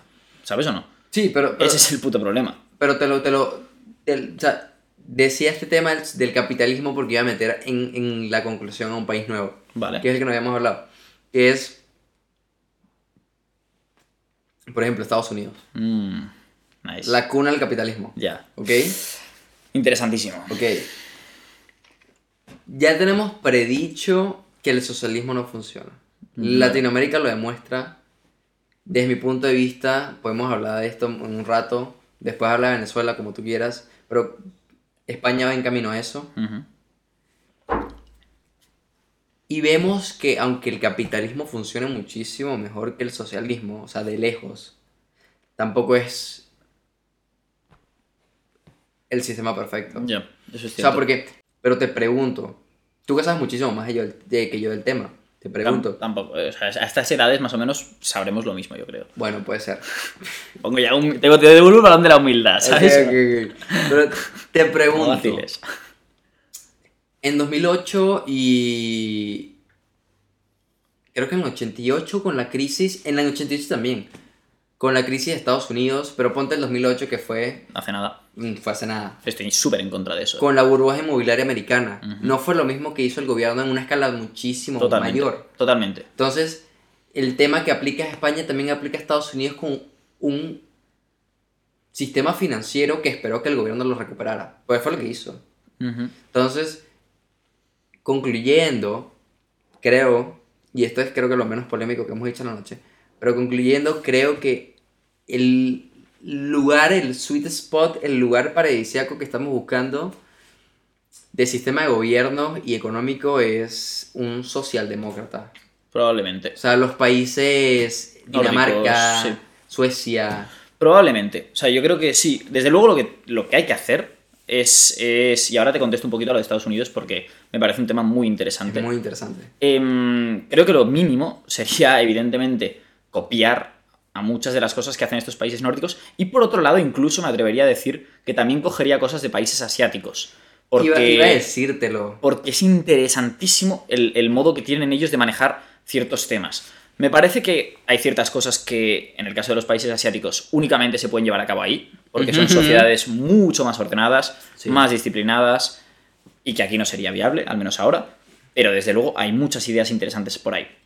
Dicho esto, y, y llegando al mismo punto, que, que me flipa que encima pues hayamos concluido de una manera tan clara, ¿no? Em, habría que coger un poco de estos dos. Tema Estados Unidos.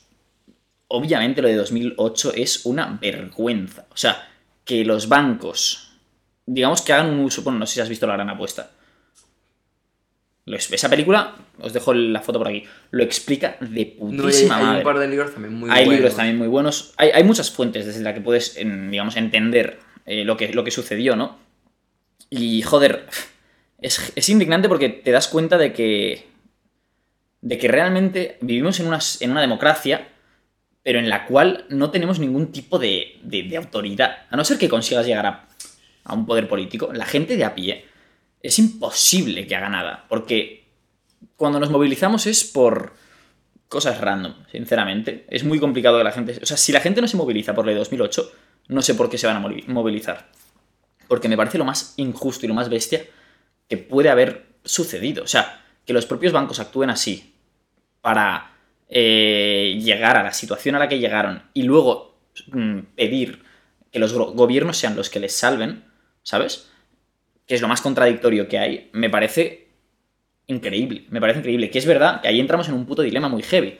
Porque si el gobierno no les rescata, la gente en cierto modo también pierde. Bueno, en cierto modo no, la gente pierde su dinero por haber confiado en esos bancos. Entonces es una mm, bola que se retroalimenta. Eh, es jodido. Lo que sí que. Creo que al menos lo que sí que se tiene que sacar de 2008 es una lección muy clara. Que es que tiene que haber un cierto control estatal. Y por eso te digo que. ni soy anarcocapitalista, ni desde luego socialista. Creo que lo, lo- lo que hablábamos. Tendría que haber un equilibrio. medio. Exacto. Dicho lo cual, tiene que haber un control estatal de lo que pueden o no hacer los bancos, porque lo que hicieron en dos- o lo que hacían hasta 2008 era una vergüenza. Los hijos de la gran puta se aprovechaban de la gente, creando aquí, pues eso, una bola de nieve que se iba hinchando, hinchando, hinchando, hasta que al final se revienta y en vez de acarrearlos con las consecuencias, los cabrones piden auxilio al propio gobierno. Y dices, tío, entonces tú no eres capitalista para nada. O sea, vives en una mentira, básicamente. Es un tema bastante complicado. Es jodido. Y es un tema con muchísimas aristas. Eh, obviamente, obviamente. Pero sí. Aquí a nivel podcast podemos soltar rápidamente lo que más o menos tal, ¿sabes? Pero evidentemente podríamos ponernos a analizar cada jugada de, dentro de lo que sucedió, Por ¿sabes? supuesto. Es que es un tema muchísimo. Muy, muy complejo. Sí, yo desde aquí lo que recomiendo al, al espectador medio es que os veáis la peli, básicamente la gran apuesta, o si quieres recomendar alguno de los libros que te has leído. Hay un libro bastante bueno que estoy, estoy leyendo otra vez. Que es Los Principios. De Rey Dalio. Vale. Que habla un poquito más o menos. Eh, eh, ¿Conoces a Rey Dalio o no? No. Ok, Rey Dalio es eh, Bridgewater. Es uno de los fondos de inversión más grandes. Manejan como 60 mil millones de activos. Wow. Y el carajo tiene un libro de principios y hay una parte que es medio histórica. Y habla más o menos, o sea, te lleva un poquito en la narrativa de lo que pasó en el 88, que fue más o menos lo mismo. La reserva bajó los intereses, después los subió Ujú. y así fomentó la, la industria, lo, lo- lo típico que pasa cuando hay inflación. Entonces, más o menos eso compara un poquito lo que pasó con 2008. Y hay libros especializados en 2008, por ejemplo, el, el que predijo el 2008 tiene un libro. Vale. Este, no me acuerdo cómo se llama. Eh, te lo diré, tío, qué rabia. Richard algo, creo. Doctor. Es un doctor, tío. El. Ah. Ah, te lo digo, te lo- el de la gran apuesta, dices, ¿no? eh, claro, sí, Sí, sí. sí, eh, doctor. Doctor algo que, por cierto, este pavo. Este pavo es interesantísimo. Michael Burry. Ajá, Michael. Burry. Este pavo ha predicho. Bueno, en su Twitter le sigo bastante. Y ya hace tiempo, hace meses, que lleva diciendo Sí. que ahora mismo se avecina una crisis, si no similar, peor. Vendió todas sus acciones. Sí, sí. O sea, el pavo está bastante convencido. También una cosa que me interesó muchísimo es que después de esa peli, tío, no sé si te cataste, pero en los créditos, bueno, no en los créditos, pero cuando te dicen lo que sucedió después, tal y cual, explicaban que, que este mismo, doc- el doctor Michael Burry, invirtió en agua después de todo esto. O que en el momento en que se realizó la peli estaba invirtiendo en agua. Me pareció muy interesante, tío, y me puse a buscar cómo invertir en agua, porque pensé, este pavo tiene la razón. Por el, por el Chicago Market Exchange. Ya ves. Ya, lo, ya abrieron un, un. ¿Cómo se llama? Se me olvidó el nombre. Sí, bueno, un... Un futuro de agua, creo que exacto, fue. un Creo que un futuro de agua. Bastante interesante y creo que bastante cínico, pero inteligente al mismo tiempo. Ya, Eh, tiene todo el sentido. O sea... recurso limitado. Exacto, y joder, necesario. La palabra para mí es... Bueno, es que son las dos. O sea, Imprescindible. imprescindible y, limi- o sea, y- ilimitado, exacto. Que si, si cuando te das cuenta de que es limitado, siendo imprescindible, consigue lo que puedas de eso, ¿sabes? Claro. Pero bueno, vamos a ya entrar en, en- en lo que es Venezuela, pero de una manera un poco más eh, física, por denominarlo de alguna manera, quitando la política de, por medio. Quiero que me cuentes, tío, ¿qué opinas tú de Venezuela a nivel país? O sea, yo lo que he escuchado es cosas muy interesantes. Primero de todo, que Venezuela, y esto me quedé flipando, eh, tiene el lago más grande del mundo, si no me equivoco, una cosa así, pero es que encima el, el nombre, el propio nombre de Venezuela, proviene de Venecia, tío. ¿Por qué? Por el tema de los lagos, igual no tenías ni puta idea. Pues sí, sí, Me sí, bro. con- me está... estoy, estoy pasando pena aquí. Sí. Eso no me lo sabía. Bueno, mira, ya sabes algo de tu país, colega. No, me he informado, me he informado un poquillo antes de, tocar el tema porque, tío, quería pues entrar fuerte, ¿sabes? En ciertos temas. El caso, eh, luego confirmaré lo de Venecia, a ver si la voy a haber liado pardísima, pero no, no, estoy bastante seguro. El caso es que, tío, lo que vi es muchísima gente haciendo referencia a lo bonito que es, a la diversidad que tiene de todo, tío. De, o sea, literalmente la frase es ay, Venezuela lo tiene todo. Sí. Eso, o sea, fuera de cultura y de sociedad y política, creo que es, es un país increíble. O sea, no diría el mejor país del mundo porque yo estoy claro que mi, mi- diciendo eso mi respuesta está muy sesgada. Pero es un país muy increíble. Eh, no es un lago, es el, el- la, la caída de agua más grande del mundo. Ah, eso es. Que es el. Salto Ángel. Exacto. Eso queda en, en, en, en el Amazonas, en el Amazonas venezolano. O sea, porque el Amazonas comparte Venezuela, Brasil, obviamente. Colombia y no sé si algún otro país más, no sé si Ecuador, no lo tengo muy claro, pero sé que estos tres fijo. Y de eh, biodiversidad natural, un país increíble. O sea, busqué el otro día con una amiga colombiana porque estábamos haciendo esa apuesta de, de nuestros países, quién tiene la mayor diversidad y efectivamente lo tiene, o sea, Brasil, porque tiene el mayor territorio del Amazonas, Ya. creo. Pero, Sí, no, sí, no. espero no, no, no haber dicho algo malo. No, no, Después viene Col- Brasil a nivel territorial se folla cualquiera. Brasil es gigante. Efectivamente, y después tienes Colombia y Venezuela. O sea, pero estos tres van a la par. Ya ves. Y, y el Amazonas, eh, o sea, la parte del Amazonas venezolano, yo no he ido. Eh, mi familia se fue y la mayoría de las familias venezolanas seguramente se han ido, pero yo nunca fui. Pero es impresionante. O sea, tienes de todo. Eh, el Salto Ángel es precioso, tengo amigos que fueron, es precioso. Y, y aparte de eso, tienes todos, o sea, comenzando de que Venezuela tiene un clima tropical, es decir, no tienes las cuatro estaciones, solamente tienes dos ¿Qué son? sequía y lluvia. Mm, Solamente tienes esas dos. vale. ¿Y a nivel temperatura? Nivel, nivel temperatura varía mucho.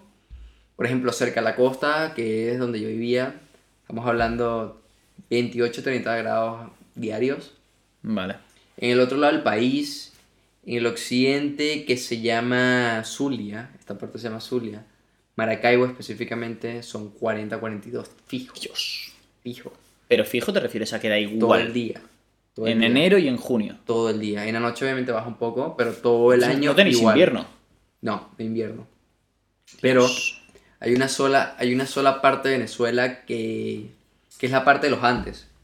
Bueno, Venezuela también tiene parte de los Andes, Vale. que es Mérida y San Cristóbal, creo que más específicamente Mérida, que ya está muchísimo más pegado al lado colombiano. Está Aquisnieva, porque ya está en los Andes. Vale. Básicamente, entonces tienes, tienes la playa, la selva, eh, la montaña y también tienes eh, desierto. Guau, qué guapo. Hay una parte en Venezuela que se llama los mena- me- m- eh, médanos de Coro, Ni idea. que es simplemente desierto. Ya ves. Y por curiosidad, si alguien, y si también lo quieres buscar, hay una parte venezolana que se llama Los Roques. Vale. Todo esto, todos los términos así eh, a nivel país. Y de hecho me cunde porque esto, la gente que lo escuche por Spotify también que lo sepa. En YouTube voy a ir poniendo fotos continuamente de, pues eso, del desierto tal, el, los roques en este caso. ¿En qué consiste? Es un archipiélago, Vale, pero es increíble. O sea, es precioso. ya ves. Es agua cristalina. Eso me mola mucho de Latinoamérica. Tenéis zonas con un agua, bro.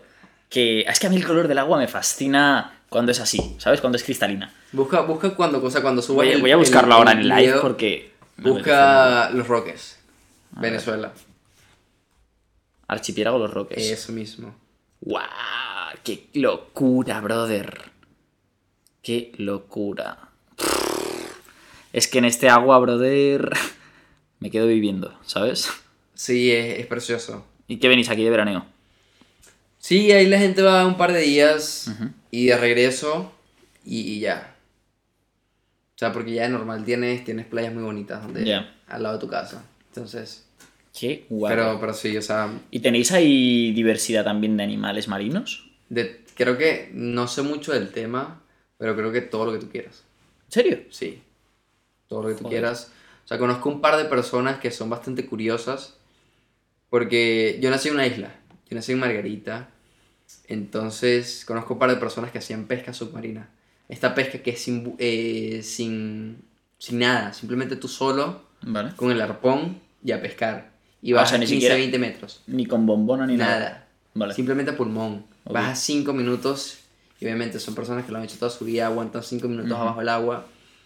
Pero dicen que tú bajas y te encuentras de todo. O sea, obviamente en zonas específicas, pero en la zona en donde ellos pescaban desde tiburón hasta cualquier tipo de coral. O sea, que es increíble. Tremendo, Sí. tremendo. Pues ya ves, eh, si tuviera que elegir un sitio para ir de Venezuela, ¿cuál sería? Depende de lo que quieras. Pongamos que quiero... Nah, a nivel turista en general, que me impacte. Lo que quiero es que me impacte. O sea, un sitio en el que... Sí, que vaya y diga, joder, Fran tenía razón. Era este, ¿sabes o no? Creo que los Roques. Ya, es que viendo las fotos la verdad es que es puta locura. Creo que los Roques te impactaría muchísimo. Vale, vale, vale, vale. A punto. Apúntalo, apúntalo. Hecho. Vale, los Roques. Venezuela, mm, putísima madre. La verdad es que, ya te digo, tío, es un país curioso. Porque, porque en España, con, con la coña, como el tema político, lo quieras o no, o sea, es un tema, lo que te digo, ¿no? Muy dividido en la opinión pública, tal y cual. Pero sin embargo, que por la tele, cada cierto tiempo escuchas cosas de Venezuela, ¿sabes? O por Twitter, me da igual. Pero siempre está presente. Es como. Igual que, por ejemplo, de Brasil, quitando las elecciones que hace, que había hacen nada, de Bolsonaro contra Lula. Eh, Ganó Lula, ¿no? sí, ganó Lula. Eh, sí, sí, no entremos ahí porque es que nos podemos hablar de política brasileña y de lo que quieras. Pues esto, tío, que. mm, Brasil solo, se menciona para ciertas cosas. Venezuela considero que es un país que en general tenemos presente siempre y, y mola, tío. Está guapo. Sin embargo, claro, viéndolo. el- la situación política que hay hoy en día, como que la gente igual tiene un poco de pánico a la hora de decidir si viajar o no. ¿Yo puedo viajar a Venezuela? Sí. De manera segura yo puedo viajar a Venezuela. No. Ah, vale. O sea, ¿tú me recomendarías viajar a Venezuela? Si fueras tú solo no, ¿Con quién tengo que ir? Como venezolano. ¿Con un venezolano que tenga alguna situación concreta? Es decir, que sea amigo de alguien. No, con alguien que simplemente conozca el país, o sea, que sepa cómo funciona. Vale. Que sepa cómo funciona la sociedad, dónde meterte, dónde no meterte. Porque si vas tú solo, O sea, no es un tema de contactos, sino un tema de entender. exacto, o sea, un tema de contacto sería muchísimo más cómodo. Vas muchísimo más seguro. Ya, total. pasa cualquier cosa y tienes un contacto. Pero es un tema de entender cómo funciona la sociedad. Mm, vale. cómo funciona la delincuencia, en qué lugares meterte, en qué lugares no, a qué ciertas horas salir, en- a qué ciudades ir. Eso es fundamental. Y a cuáles no. Es un tema de que tenga la cultura. Ok. O sea, tú solo puedes ir, vas a, vas a un riesgo un poquito mayor. No creo que te pase mucho. Tampoco lo quiero decir a la ligera. No mucho significa. Igual te violan, pero chill. Igual te roban, pero chill. Ah, sí, sí, claro. Pero con alguien, con alguien que conoce el país y que es venezolano, Mejor. vas muchísimo más seguro. Vale. Vale, vale, vale. Y entrando ya en tu tema personal, es una cosilla que, bueno, has visto algún capítulo del podcast, ya sabes cómo va, pero que hago a todo el mundo, ¿no? En general. Eh... Tío, ¿tú qué quieres hacer en un futuro? O sea, ahora estás en España estudiando ISA, comentabas un poco creación de proyectos, tal y cual. ¿Cómo enfocas tu vida de cara al futuro? ¿Quieres volver a Venezuela? Eh, ¿Qué tipo de trabajo o a qué te quieres dedicar? ¿A niveles generales? ¿Cómo lo Ok. enfocas? Es una pregunta muy complicada. Lo y, es. y a la que día de hoy no le he dado tanto tiempo. Creo que por la edad y porque todavía esa realidad no se me pone tan cerca a la cara. Vale. Pero creo que uno, o sea, con- mencionando rápidamente, volver a Venezuela no lo sé. Por ahora lo dudo. O sea, por ahora y me refiero ahora en un periodo de 10 años. O sea, Wow. vivir y establecerte lo dudo muchísimo. Porque aunque sí es cierto que Venezuela tiene muchísimo dinero, tiene muchísimos recursos y de dónde sacar. También existe la pregunta de que para sacar ese recurso, es decir, para generar ingresos, no en todos los casos, pero en una cierta cantidad de casos, no es de la forma correcta. Mm. O sea, no es una forma que tú vas a estar orgulloso de hacer lo que estás haciendo. Y aparte esa pregunta, en el futuro en general, eh, hay un par de planes, un par de metas que están ahí medio fijadas. Igual vamos poco a poco viendo cómo van las cosas. Pero creo que fuera de que ya termine la carrera y todo este tema, creo que la universidad en sí te abre ya muchísimas puertas. Y más la universidad que estamos estudiando. Eh, algo en relación, hay dos temas ahí, hay dos puntos que divergen uno del otro, pero que van relacionados al mismo tema porque son temas empresariales, que es un poquito más económico. Me gustaría hacer un máster o un MBA en algo más relacionado a la economía porque me llama muchísimo la atención. Todavía no lo siento tan consolidado en mí, pero sé que me gusta. Y por el otro lado está el management, la dirección de personal, que también estuve viendo el otro día un tema, o sea, un, un máster que daban, estaban impartiendo en el IES. Ujú. O sea, creo que el IES es como el punto. Sí, es sea, de lo top, desde luego. Sí, es como a donde se aspira. Y entonces uno de esos, cualquier- cualquiera de esas dos ramas. Y España no lo sé, no lo tengo claro. O sea, quedarme en España no lo tengo tan claro. Vale. O sea, después de terminar estudios puede ser simplemente por un proceso de adaptación al trabajo. Pero creo que la cúspide es capitalismo puro y salvaje de Estados Unidos. United States. Sí, o sea, de lejos. Ya. A ver, es cierto que yo... Es que Estados Unidos, si te van bien las cosas, Te va muy bien. es una locura. Exacto. Sí que es cierto que... si te van mal, te van muy mal. Ujú. O sea, no es como España. Que si te van mal, pues... Es un poco lo que hablábamos antes. Tienes más cobertura, ¿sabes? Sí, Efectivamente. Pero al mismo tiempo piénsalo, o sea, yo lo veo de una manera de que... O sea, el otro día estaba debatiendo este tema yo mentalmente conmigo mismo. O sea, no sé si te ha pasado que te pones como tú en un lado y tú del otro, las dos Sí, perspectivas sí, al mismo tiempo. Y es, a ver, ponte, ponte en esta situación. ¿Cuántos tú tienes? ¿Cuántos años? 22. Tú tienes 22. No tienes nada que perder. Total. O sea, si tú de aquí a los 27 la cagas, o sea, te sale muy mal, tú Súper puedes chill. comenzar de cero. Cierto. Tú a los 35, Mientras no tengas hijos, pero sí. O mientras... sea, yo creo que no es un tema de edad, es un tema de responsabilidad. E- Efectivamente, pero normalmente cuando tienes, mientras más joven, menos probabilidades ten- de tener hijos. Cierto. Entonces, si tú tienes 27 y no tienes, ponte que tienes un- una pareja, Ujú. pero no tienes hijos, tú puedes comenzar de cero. Totalmente. Tú tienes 35, tú puedes comenzar de cero. Más complicado. Mientras más grande te haces, mientras más mayor te haces, más riesgo y más estabilidad deberías estar buscando. Sí. Y más chungo es empezar desde cero. Empezar desde cero, pero puedes, pero lo puedes hacer.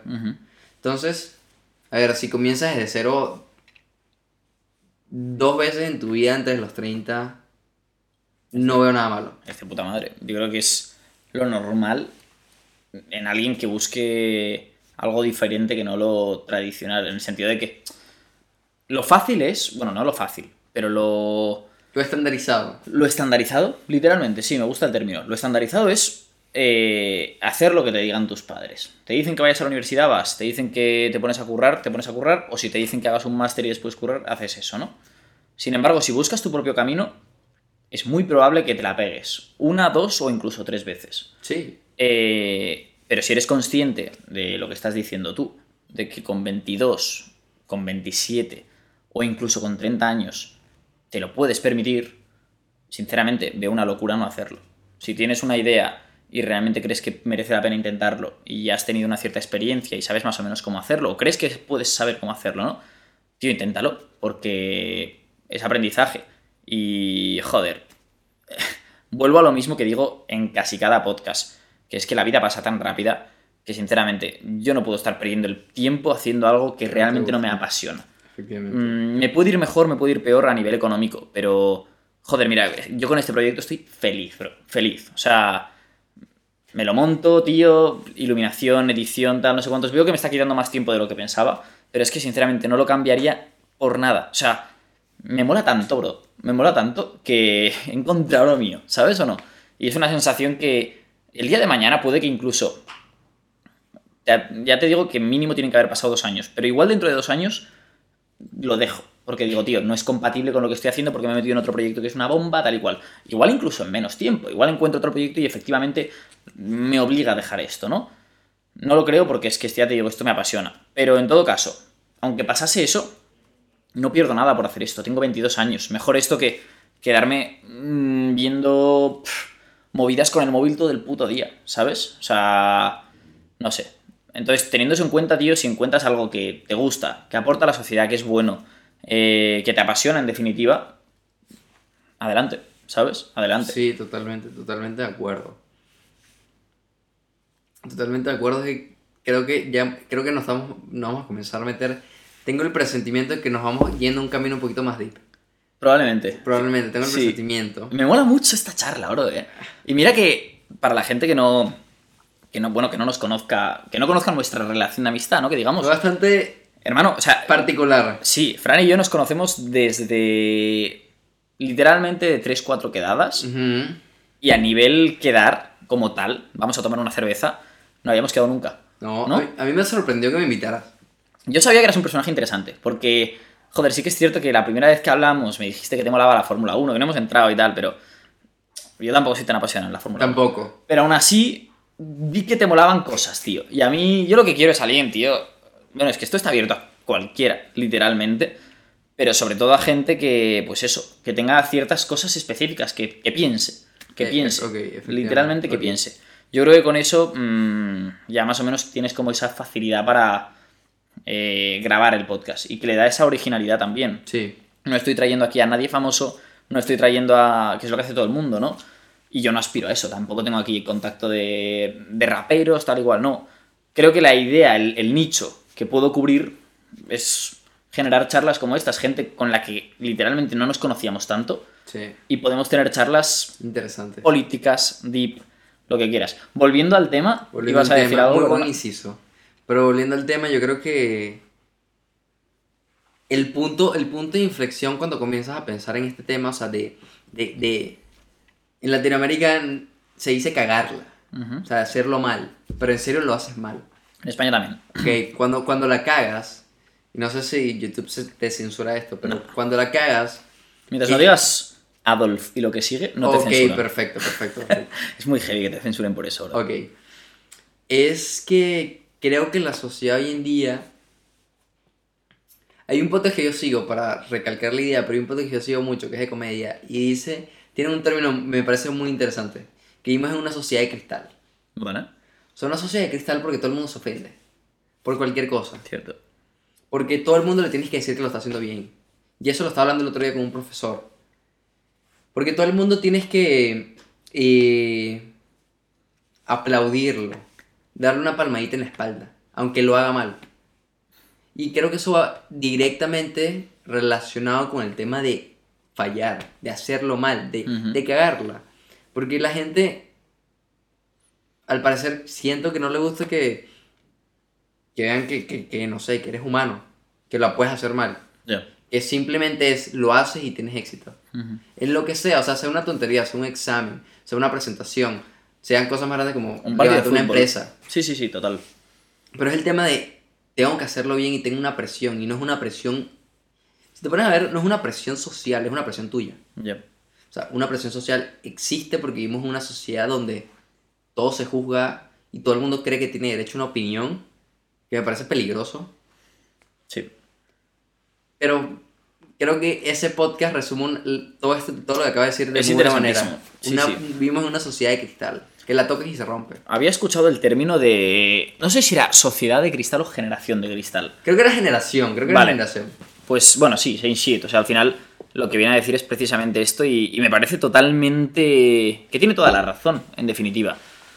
Porque es cierto, porque vivimos en. Sobre todo, claro, hablando un poco también en, en los países. eh, claro, igual esto no, no pasa tanto en, en África, por ejemplo, ¿no? Pero en los países más eh, primermundistas que digamos, el ser humano se está debilitando. O sea, tío, antes hablábamos de Peña que tenía que matarse con el enemigo para subsistir, ¿sabes? Que tenía un concepto de la patria, ¿sabes? De defiendo a mi hermano y entendiendo por hermano al vecino, Sí. porque él me defiende a mí y porque tenemos que cuidar de nuestras tierras, tal, no sé, o sea, eran situaciones, eran situaciones muy jodidas y ahora que lo tenemos todo, nadie te puede coger y decir que has jugado mal un partido de fútbol o decirte que, colega, has sacado mala nota porque no has puto estudiado, ¿sabes? Que de hecho hay leyes que lo que están pretendiendo, o se está pretendiendo, mejor dicho, implantar leyes que consisten básicamente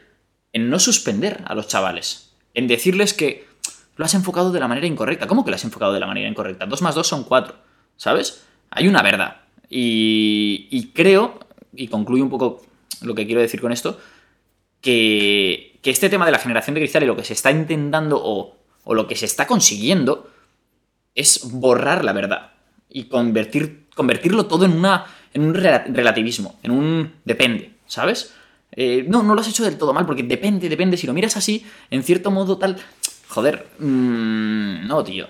Yo creo que ahí se están pasando un poco y creo que deberíamos eh, hacernos más amigos del fracaso. Creo que deberíamos entender que el ser humano fracasa y gracias a eso mejora. Que el fracaso es precisamente un motor eh, y que es necesario. Si, con- si realmente crees que vas a llegar a la cima sin haber fracasado, tienes un concepto erróneo del camino. Siempre se dice, ¿no? Que el- y de hecho, de esto he visto mil memes y mil vídeos, que el camino hacia el éxito no es así. Ni es así, sino que tiene mil sube y bajas. Sí. Y creo que la actitud correcta para afrontar, y lo digo desde una ignorancia de alguien de 22 años que tampoco he experimentado tanto, ¿no? Pero al menos como yo me, yo me intento tomar el fracaso, es como un aprendizaje continuo, porque pienso que de cara al futuro, eh, si te tomas los fracasos de esta manera y si sacas lecciones de cada fracaso, consigues llegar a tus objetivos y consigues obtener los resultados que buscas. Si en cambio te vienes abajo por cada fracaso porque no te lo esperas, te vienes abajo y ya está. O sea, fin de la película, ¿sabes? Y es un poco lo que mm, está provocando este tipo de actitudes mm, en la sociedad actual, yo creo. O sea, yo no quiero. Es que no consigo un término bonito para decir esta frase, pero yo no quiero tirarle mierda a la sociedad actual Yep. ni a nuestra generación. O sea, tienes razón en lo que acabas de decir. Pero creo que, o sea, se me viene a la, a la mente una frase, creo que es eh, Víctor Frank, Ujú. Que Muy dijo bueno. que el sufrimiento fundamentado crea el carácter. Creo que lo dijo él. Y, y es cierto, creo que esta sociedad hoy en día, bueno, a esta sociedad no, a esta generación, Ujú. a las nuevas generaciones, a nosotros, a nuestra generación, nos falta carácter. Porque mucha gente, y no nada más con el, con el tema del éxito, porque el tema del éxito es muchísimo más complejo. Porque la arista que se le da hoy al tema del éxito es un tema monetario exclusivamente. Cierto. Hay muchísimos más factores. Pero hablando nada más del tema económico y dejándolo así, bastante simplista, eh, vemos simplemente el principio y el final. Hmm. No vemos el medio. Y, y- y había alguien que, que hablaba del tema, eh, creo que era un filósofo coreano, surcoreano, muy bueno, te lo voy a mandar. Y bueno, lo pones en el podcast si quieres. De una. Que habla de el tema en la sociedad y está fomentado, por ejemplo, por las películas que vemos, todas las películas de éxito que vemos. No vemos ninguna película de alguien que simplemente fracasó y ya. Pero solamente vemos en las películas de éxito el principio, parte muy resumida que pasa en 30 minutos del sufrimiento que forja el carácter para que llegues a ser lo que eres. Ya. Y vemos el éxito. Y inconscientemente nos tomamos como que así funcionan las cosas. Como que simplemente es rapidito, es muy rapidito el camino y después llegas. Y no, la gente no quiere sufrir. Bueno, eso, eso siempre ha sido así. Creo que le decía Aristóteles. O sea, o no, no me acuerdo quién lo dijo, pero lo que más evitamos es sufrir. O sea, bu- Obviamente. buscamos sentirnos bien, pero de, a priori lo que evitamos es sufrir. Y es cierto, pero sin sufrimiento no forja, en mi opinión, un sólido carácter. Totalmente de acuerdo. Sí, sí, y te digo más respecto a lo que decías de las películas. O sea, al final, por mucho que consigas incluso, y esto hay que tenerlo en cuenta, tus objetivos, eh, pues como bien decías, a nivel económico, vamos a dejarlo, me parece bien, dejémoslo ahí, ¿no? Éxito a nivel económico, perfecto. Aunque lo consigas, realmente te das cuenta de, tío, ¿cuántos famosos que han conseguido lo que han querido a nivel musical, artístico, económico, se han acabado suicidando? ¿Sabes? Eso te da a ver, tío, el caso de Avicii, por ejemplo. Un pavo súper joven que lo tenía todo, literalmente, y que se acaba matando a él mismo, tío. Es muy heavy y te da a ver que realmente el dinero no lo es todo, punto uno. Y punto dos, que necesitas mm, basar tu felicidad en otras cosas. O, mejor dicho, que la felicidad no puede depender de una, de una sola cosa, sino que tienes que tener un cierto abanico eh, o, conseguir un control mental lo suficientemente eh, pues top. Yo creo que el tema se basa ahí, en el control mental y en lo que dices de forjar el carácter. Entendiendo por ello, pues precisamente entender quién coño eres, entender qué es lo que tienes, qué es lo que no, qué es lo que has conseguido, qué es lo que no, ser humilde a pesar de que te vaya bien, pero a la vez eh, no dejar que nadie te baje y que nadie te meta mierda cuando te va mal, ¿sabes? Tener, un cierto, tener un cierto ego creo que es necesario. Creo que es necesario creer en ti, ¿sabes? Porque si no, realmente estás jodido. Porque si te van bien las cosas, siempre va a haber alguien que te diga, lo estás haciendo mal, y viceversa. No sé, creo que es, es un tema interesante, tío. Eh, y lo que está claro es que, en resumidas cuentas, lo que dices, es necesario tener un mínimo sufrimiento. No sé si mínimo, pero un sufrimiento para llegar al punto óptimo. Estoy totalmente de acuerdo con esa afirmación. Y creo, y culminaremos precisamente con un tema que hemos tocado al principio, que el gimnasio, entre otras muchas cosas, pero el gimnasio te enseña un poco eso. O sea, si lo analizas, el gimnasio no da gusto. Estás, digamos, sufriendo por llegar a las últimas repeticiones. Pero tú sabes que esas últimas repeticiones son las que consiguen que tú crezcas de verdad. A nivel físico y a nivel mental incluso también. Sí. Y esa es la gracia que para mí tiene el gimnasio. Aparte de que consiste en una meditación, tal y cual, es un superarte a ti mismo constante. Y eso en el día a día luego te afecta, tío. Porque si realmente consigues superarte a ti mismo y cumplir tus objetivos y tal, joder, luego sales de ahí y estás dispuesto a comerte cualquier tipo de objetivo y obstáculo que tengas, ¿sabes? Sí. Es que lo del, lo del- lo del gimnasio eh, es bastante bueno. O sea, en el sentido que es un buen tema Ujú. y tienes mucha razón con lo que estás diciendo. Porque básicamente forja el constancia, disciplina, esfuerzo, eh, pedirte un poquito más cada día. Ujú. Y eso crea autoestima. O sea, eso crea confianza en ti, en ti mismo. Que lo dice, o sea, hay un libro de, de Schwarzenegger que en su biografía, que él fue siete veces Mr. Mundo, algo así. O sea, antes de- comenzar a hacer películas. Y en su biografía él habla de que hay estudios que él fue, él participó, creo que fueron los 80 con la Universidad de Michigan, no me acuerdo muy bien, que demostraba que hacer ejercicio, más específicamente levantar pesas, ayudaba a construir autoestima. Guau. Y si te pones a ver, tiene muchísimo sentido. Tiene muchísimo sentido porque poco a poco, así sea un esfuerzo mínimo diario, pero poco a poco, en dos meses, levantas dos kilos más y te vas a sentir como, wow, Soy más fuerte. exacto. y estoy haciendo algo bueno para mi vida. Y es, creo que eso es súper importante, no, no necesariamente ir al gimnasio, pero sí moverte, hacer ejercicio. Sí. Y segundo te micro tema en relación a el- lo que estábamos hablando anteriormente, el esfuerzo del ser humano, de esta generación de cristal, que me vino a la mente y es, creo que esto va a ser un poquito controversial, pero Todo lo que dices es controversial, me encanta. todo lo que estamos diciendo es un poquito controversial, pero eh, yo soy fanático, no, no, no, no, no diré fanático, pero hay puntos que me parecen muy interesantes y correctos. No sé si correctos, creo que todavía no tengo el, conoci- el conocimiento suficiente, pero diré interesantes. De Nietzsche, Uf, que habla sobre el tema. ¿vale? Ha- habla sobre, básicamente no me acuerdo en cuál de los libros habla, pero habla sobre el tema de, básicamente tienes que, obviamente esto lo habla desde un punto de vista de deja de lado la religión, Ok. o sea, lanzándole a la religión directamente.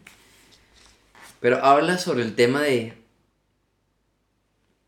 tienes que entender que tú por ti mismo tienes un poder. Y hay un profesor de la Complutense de Madrid que hizo un análisis Nietzsche de más allá del bien y el mal. Típico. ¿sí? Bastante buen análisis. Que habla de eso, de lo que dice Nietzsche, que tú tienes que entender que tienes un poder. Y tú no te tienes que apagar por ese poder. O sea, tú no tienes que apagar por lo que te dicen. Porque Vale. básicamente una de sus premisas, entre todas otras, seguramente lo digo a medias tablas porque todavía no sé tanto del tema, pero es que la religión, esto no son mis palabras y no necesariamente de acuerdo con esto, pero la religión es un camino para débiles, en su punto de vista. No digo que es lo que yo opino. Digo, di- yo digo que se fue un poquito por ahí. ¿Por qué lo dice?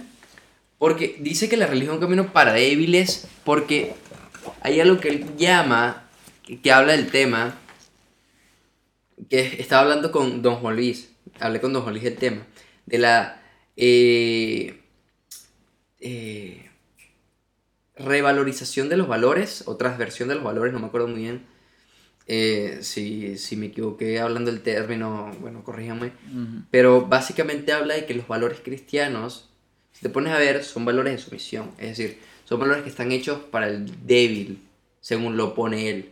Ya. En el sentido, compartamos todos y todo este tipo Compartamos de cosas. todos, el poder no es bueno, la- Ya. todo este tema de, La avaricia. ajá, de rebaño, según él. Ya.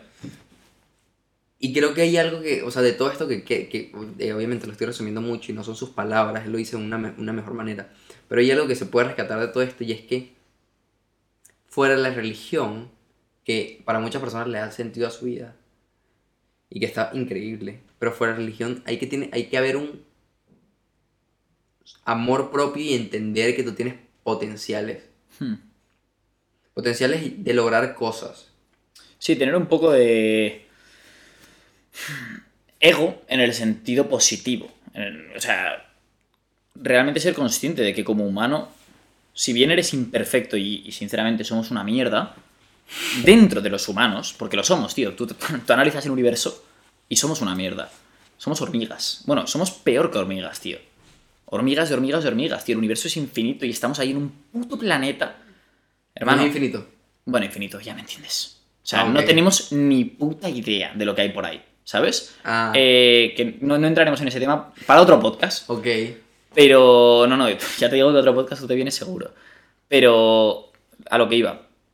Teniendo en cuenta eso, que somos enanitos, nuestra influencia realmente no es nada a nivel universal, sí que creo, y creo que es lo que ibas a decir básicamente, que, que tenemos un, un, un deber de tomarnos en serio a nosotros mismos, en el sentido de que, tío, Totalmente.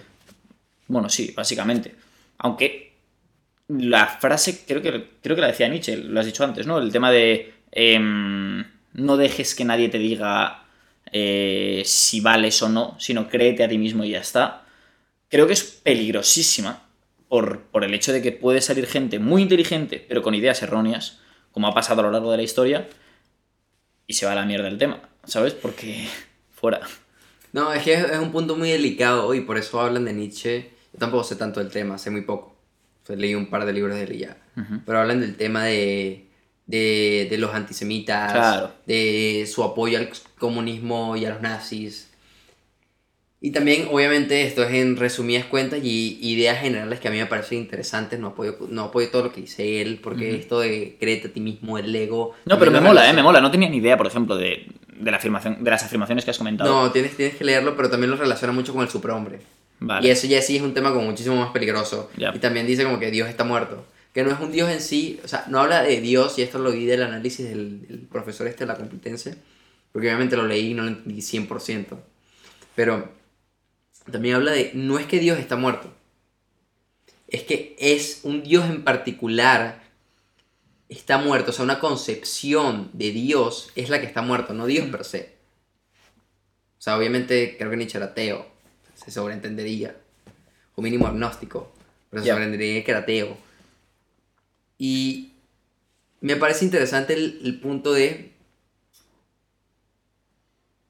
no dejes la, la religión a un lado. O sea, esto, esto yo dirigiendo lo que, en mi opinión, creo de Nietzsche, no dejes la religión a un lado.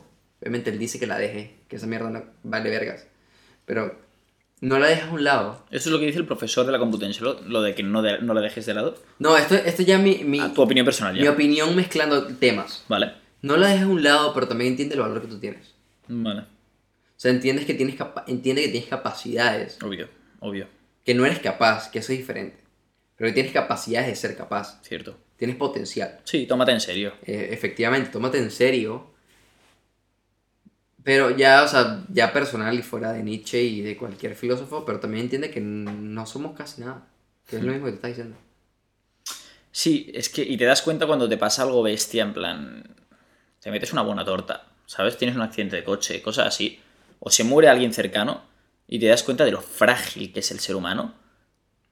Y dices, tío, claro, sinceramente, bueno, yo creo que en general nos creemos inmortales. A los 22 nos creemos Sí. inmortales. Porque dices, tío, de media viviré unos 80, igual 90 en nuestro caso, 100 incluso. eh, y ya damos por hecho que nos queda, pues eso, 70 años.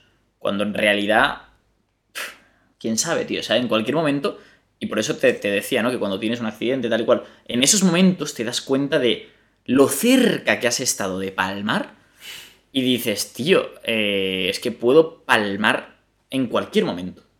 Te iba a decir mañana, pero es que no, o sea, te- alguno de los dos nos puede dar un paro cardíaco ahora. Sí. Y de hecho tengo pendiente un podcast con, con un amigo de Germán que básicamente me lo presentó el otro día. Y, joder, estoy hablando con él del tema del universo y tal. El pavo sabe muchísimo del universo. Y, y más que saber, es muy apasionado. Y me hablaba un poco de todo este tipo de cosas y de lo heavy que es, de lo surrealista que es que estemos aquí, ahora que podamos hablar y que pasen todas estas cosas y que sigamos vivos, ¿sabes? Que no, que no nos caiga un meteorito en cualquier momento. Me comentaba todo ese tipo de cosas y digo, joder, es que literalmente ya no es solo que nuestra propia biología humana, que sea muy heavy, que, que todo funcione y tal y cual, sino que no hayan situaciones externas que nos hayan cargado del planeta ya. O sea, es tan milagroso que estemos vivos que lo mínimo es tomarte en serio, lo mínimo, Sí. ¿sabes? E intentar pues dejar esto pues un poco mejor de lo que está, yo qué sé. Pero es una olla. Sí, o sea, ya concluyendo ese punto, creo que hay, hay tres, tres comentarios fugaces que me vienen a la mente y es, uno, creo que la razón de ese es preciso milagro que tú acabas de decir es básicamente la existencia de que Dios existe. Es la, la existencia, no, la, la afirmación, Ya. o sea, de- en mi opinión de que hay algo superior que existe, que tiene poder sobre nosotros, Dios. Términos generales.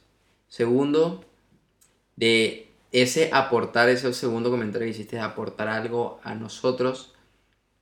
Un, un- un- un- un señor que yo admiro mucho, eh, de esto es el, el Ray Dalio. Dijo una vez que básicamente el deber humano es aportar a la evolución, aportar a que nosotros sigamos estando aquí. Y me pareció fundamental. Ya ves. Aportar a la mejora de nuestra raza. Y por último, uno de mis ídolos de por siempre en la vida, para mí un crack, obviamente siempre tiene sus cosas malas, pero de mis ídolos, Steve Jobs, dijo algo que, que fundamental con el tema que estamos hablando en general y es que, o sea, si vives tu vida como si hoy fuera el último día, algún día te vas a dar cuenta que tú tenías razón. Ya ves. Y sumado a esa frase, se podría decir que si vives tu vida como el último día, algún día te vas a dar cuenta que tienes razón, pero si vives tu vida como el último día y aportas un granito de arena a la sociedad, además de que te vas a dar cuenta que tenías razón, porque es inevitable que tengas razón sobre ese argumento, Oye. el día que pase, creo que te vas a morir en paz. Y creo que eso es lo más importante. Total. Total. Me... Creo que no hay mejor manera de culminar este podcast que con estas tres afirmaciones. Tengo que decir que de cada uno de estos tres puntos podríamos hacer un podcast. Sí, yo. totalmente. porque podríamos empezar a hablar pues de esto mismo, de lo de Steve Jobs, o podríamos empezar a hablar, porque sí, comparto el punto del tema de la existencia de Dios basada en este argumento, o en muchos otros, porque hay, hay, hay bastantes Hay argumentos interesantes, pero, pero en definitiva creo que el, el tema, ¿no? En general de la existencia o no de Dios me parece infinitamente interesante, o sea, Sí.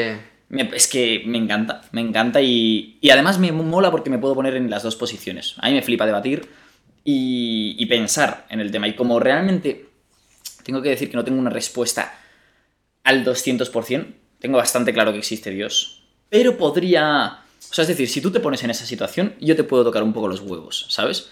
Y hacerte ciertas preguntas y tal y cual. Entonces, dicho esto, eh, y a lo que iba, ese tema, porque si entramos en ese, mm, creo que no dormimos hoy, Sí. lo vamos a dejar para otro podcast, ver, pero desde luego, mm, es que si quieres, ya te digo, de aquí a Navidad hacemos otro y nos centramos en ese tema, porque, brother, estamos aquí de locos, básicamente.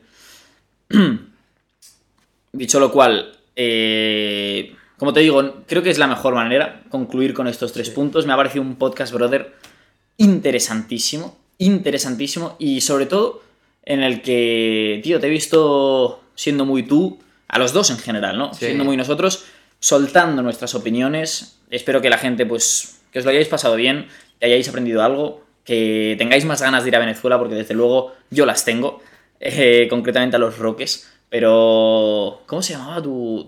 Lechería. ¿Cómo? Lechería. Lechería. A lechería también. Bueno, políticamente también hemos hablado mucha cosa. Bueno, ¿qué más puedo decir, bro? Eh, un placer, un puto placer. no, yo encantadísimo. Encantadísimo. Muy buen podcast, bro. Muy buen podcast. Salud. Voy a dejar que, como siempre, te despidas de los oyentes, hagas tú el último comentario y, y que lo disfrutéis. Nada, último comentario aquí rapidito. Para cualquiera que quiera profundizar un poquito más el tema de la existencia de Dios. Mm.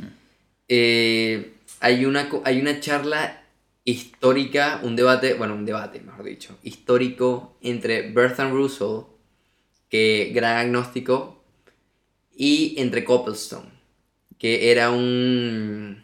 De hecho, era un, un cura, Mm, vale. un, un filósofo, un cura, eh, que debaten Russell sobre la ex- por qué no existe Dios siendo agnóstico y lógico. Es uno de los padres de la lógica matemática.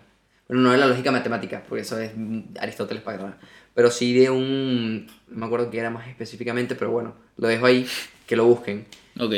Y Copplestone, y hay argumentos muy interesantes. ¿Está en YouTube? No, porque es el cuarenta y pico, o sea, Ah. es como el 45, pero hay transcripciones. Vale, o sea, es Y hay personas que analizan el debate que existe en YouTube. Vale. Y, y nada, creo que ese es mi último comentario y ha sido un placer. Y ya, que, creo que así puede morir el podcast. De locos. Como siempre, sabéis que podéis seguir esto por Spotify, por Apple Podcasts. Eh, Evox lo retiré, ya os lo comenté hace un- uno o dos podcasts. Eh, esto es birreando, esto es naturalidad. Hablar con gente totalmente diversa y de todo tipo de, copa- de cosas, sin tapujos. Fran, placer. Igual, Eh, igual. Nos veremos. Cuídense. Y habrá que ir a. Venezuela. Saludos. Adiós, chavales. De locos, bro.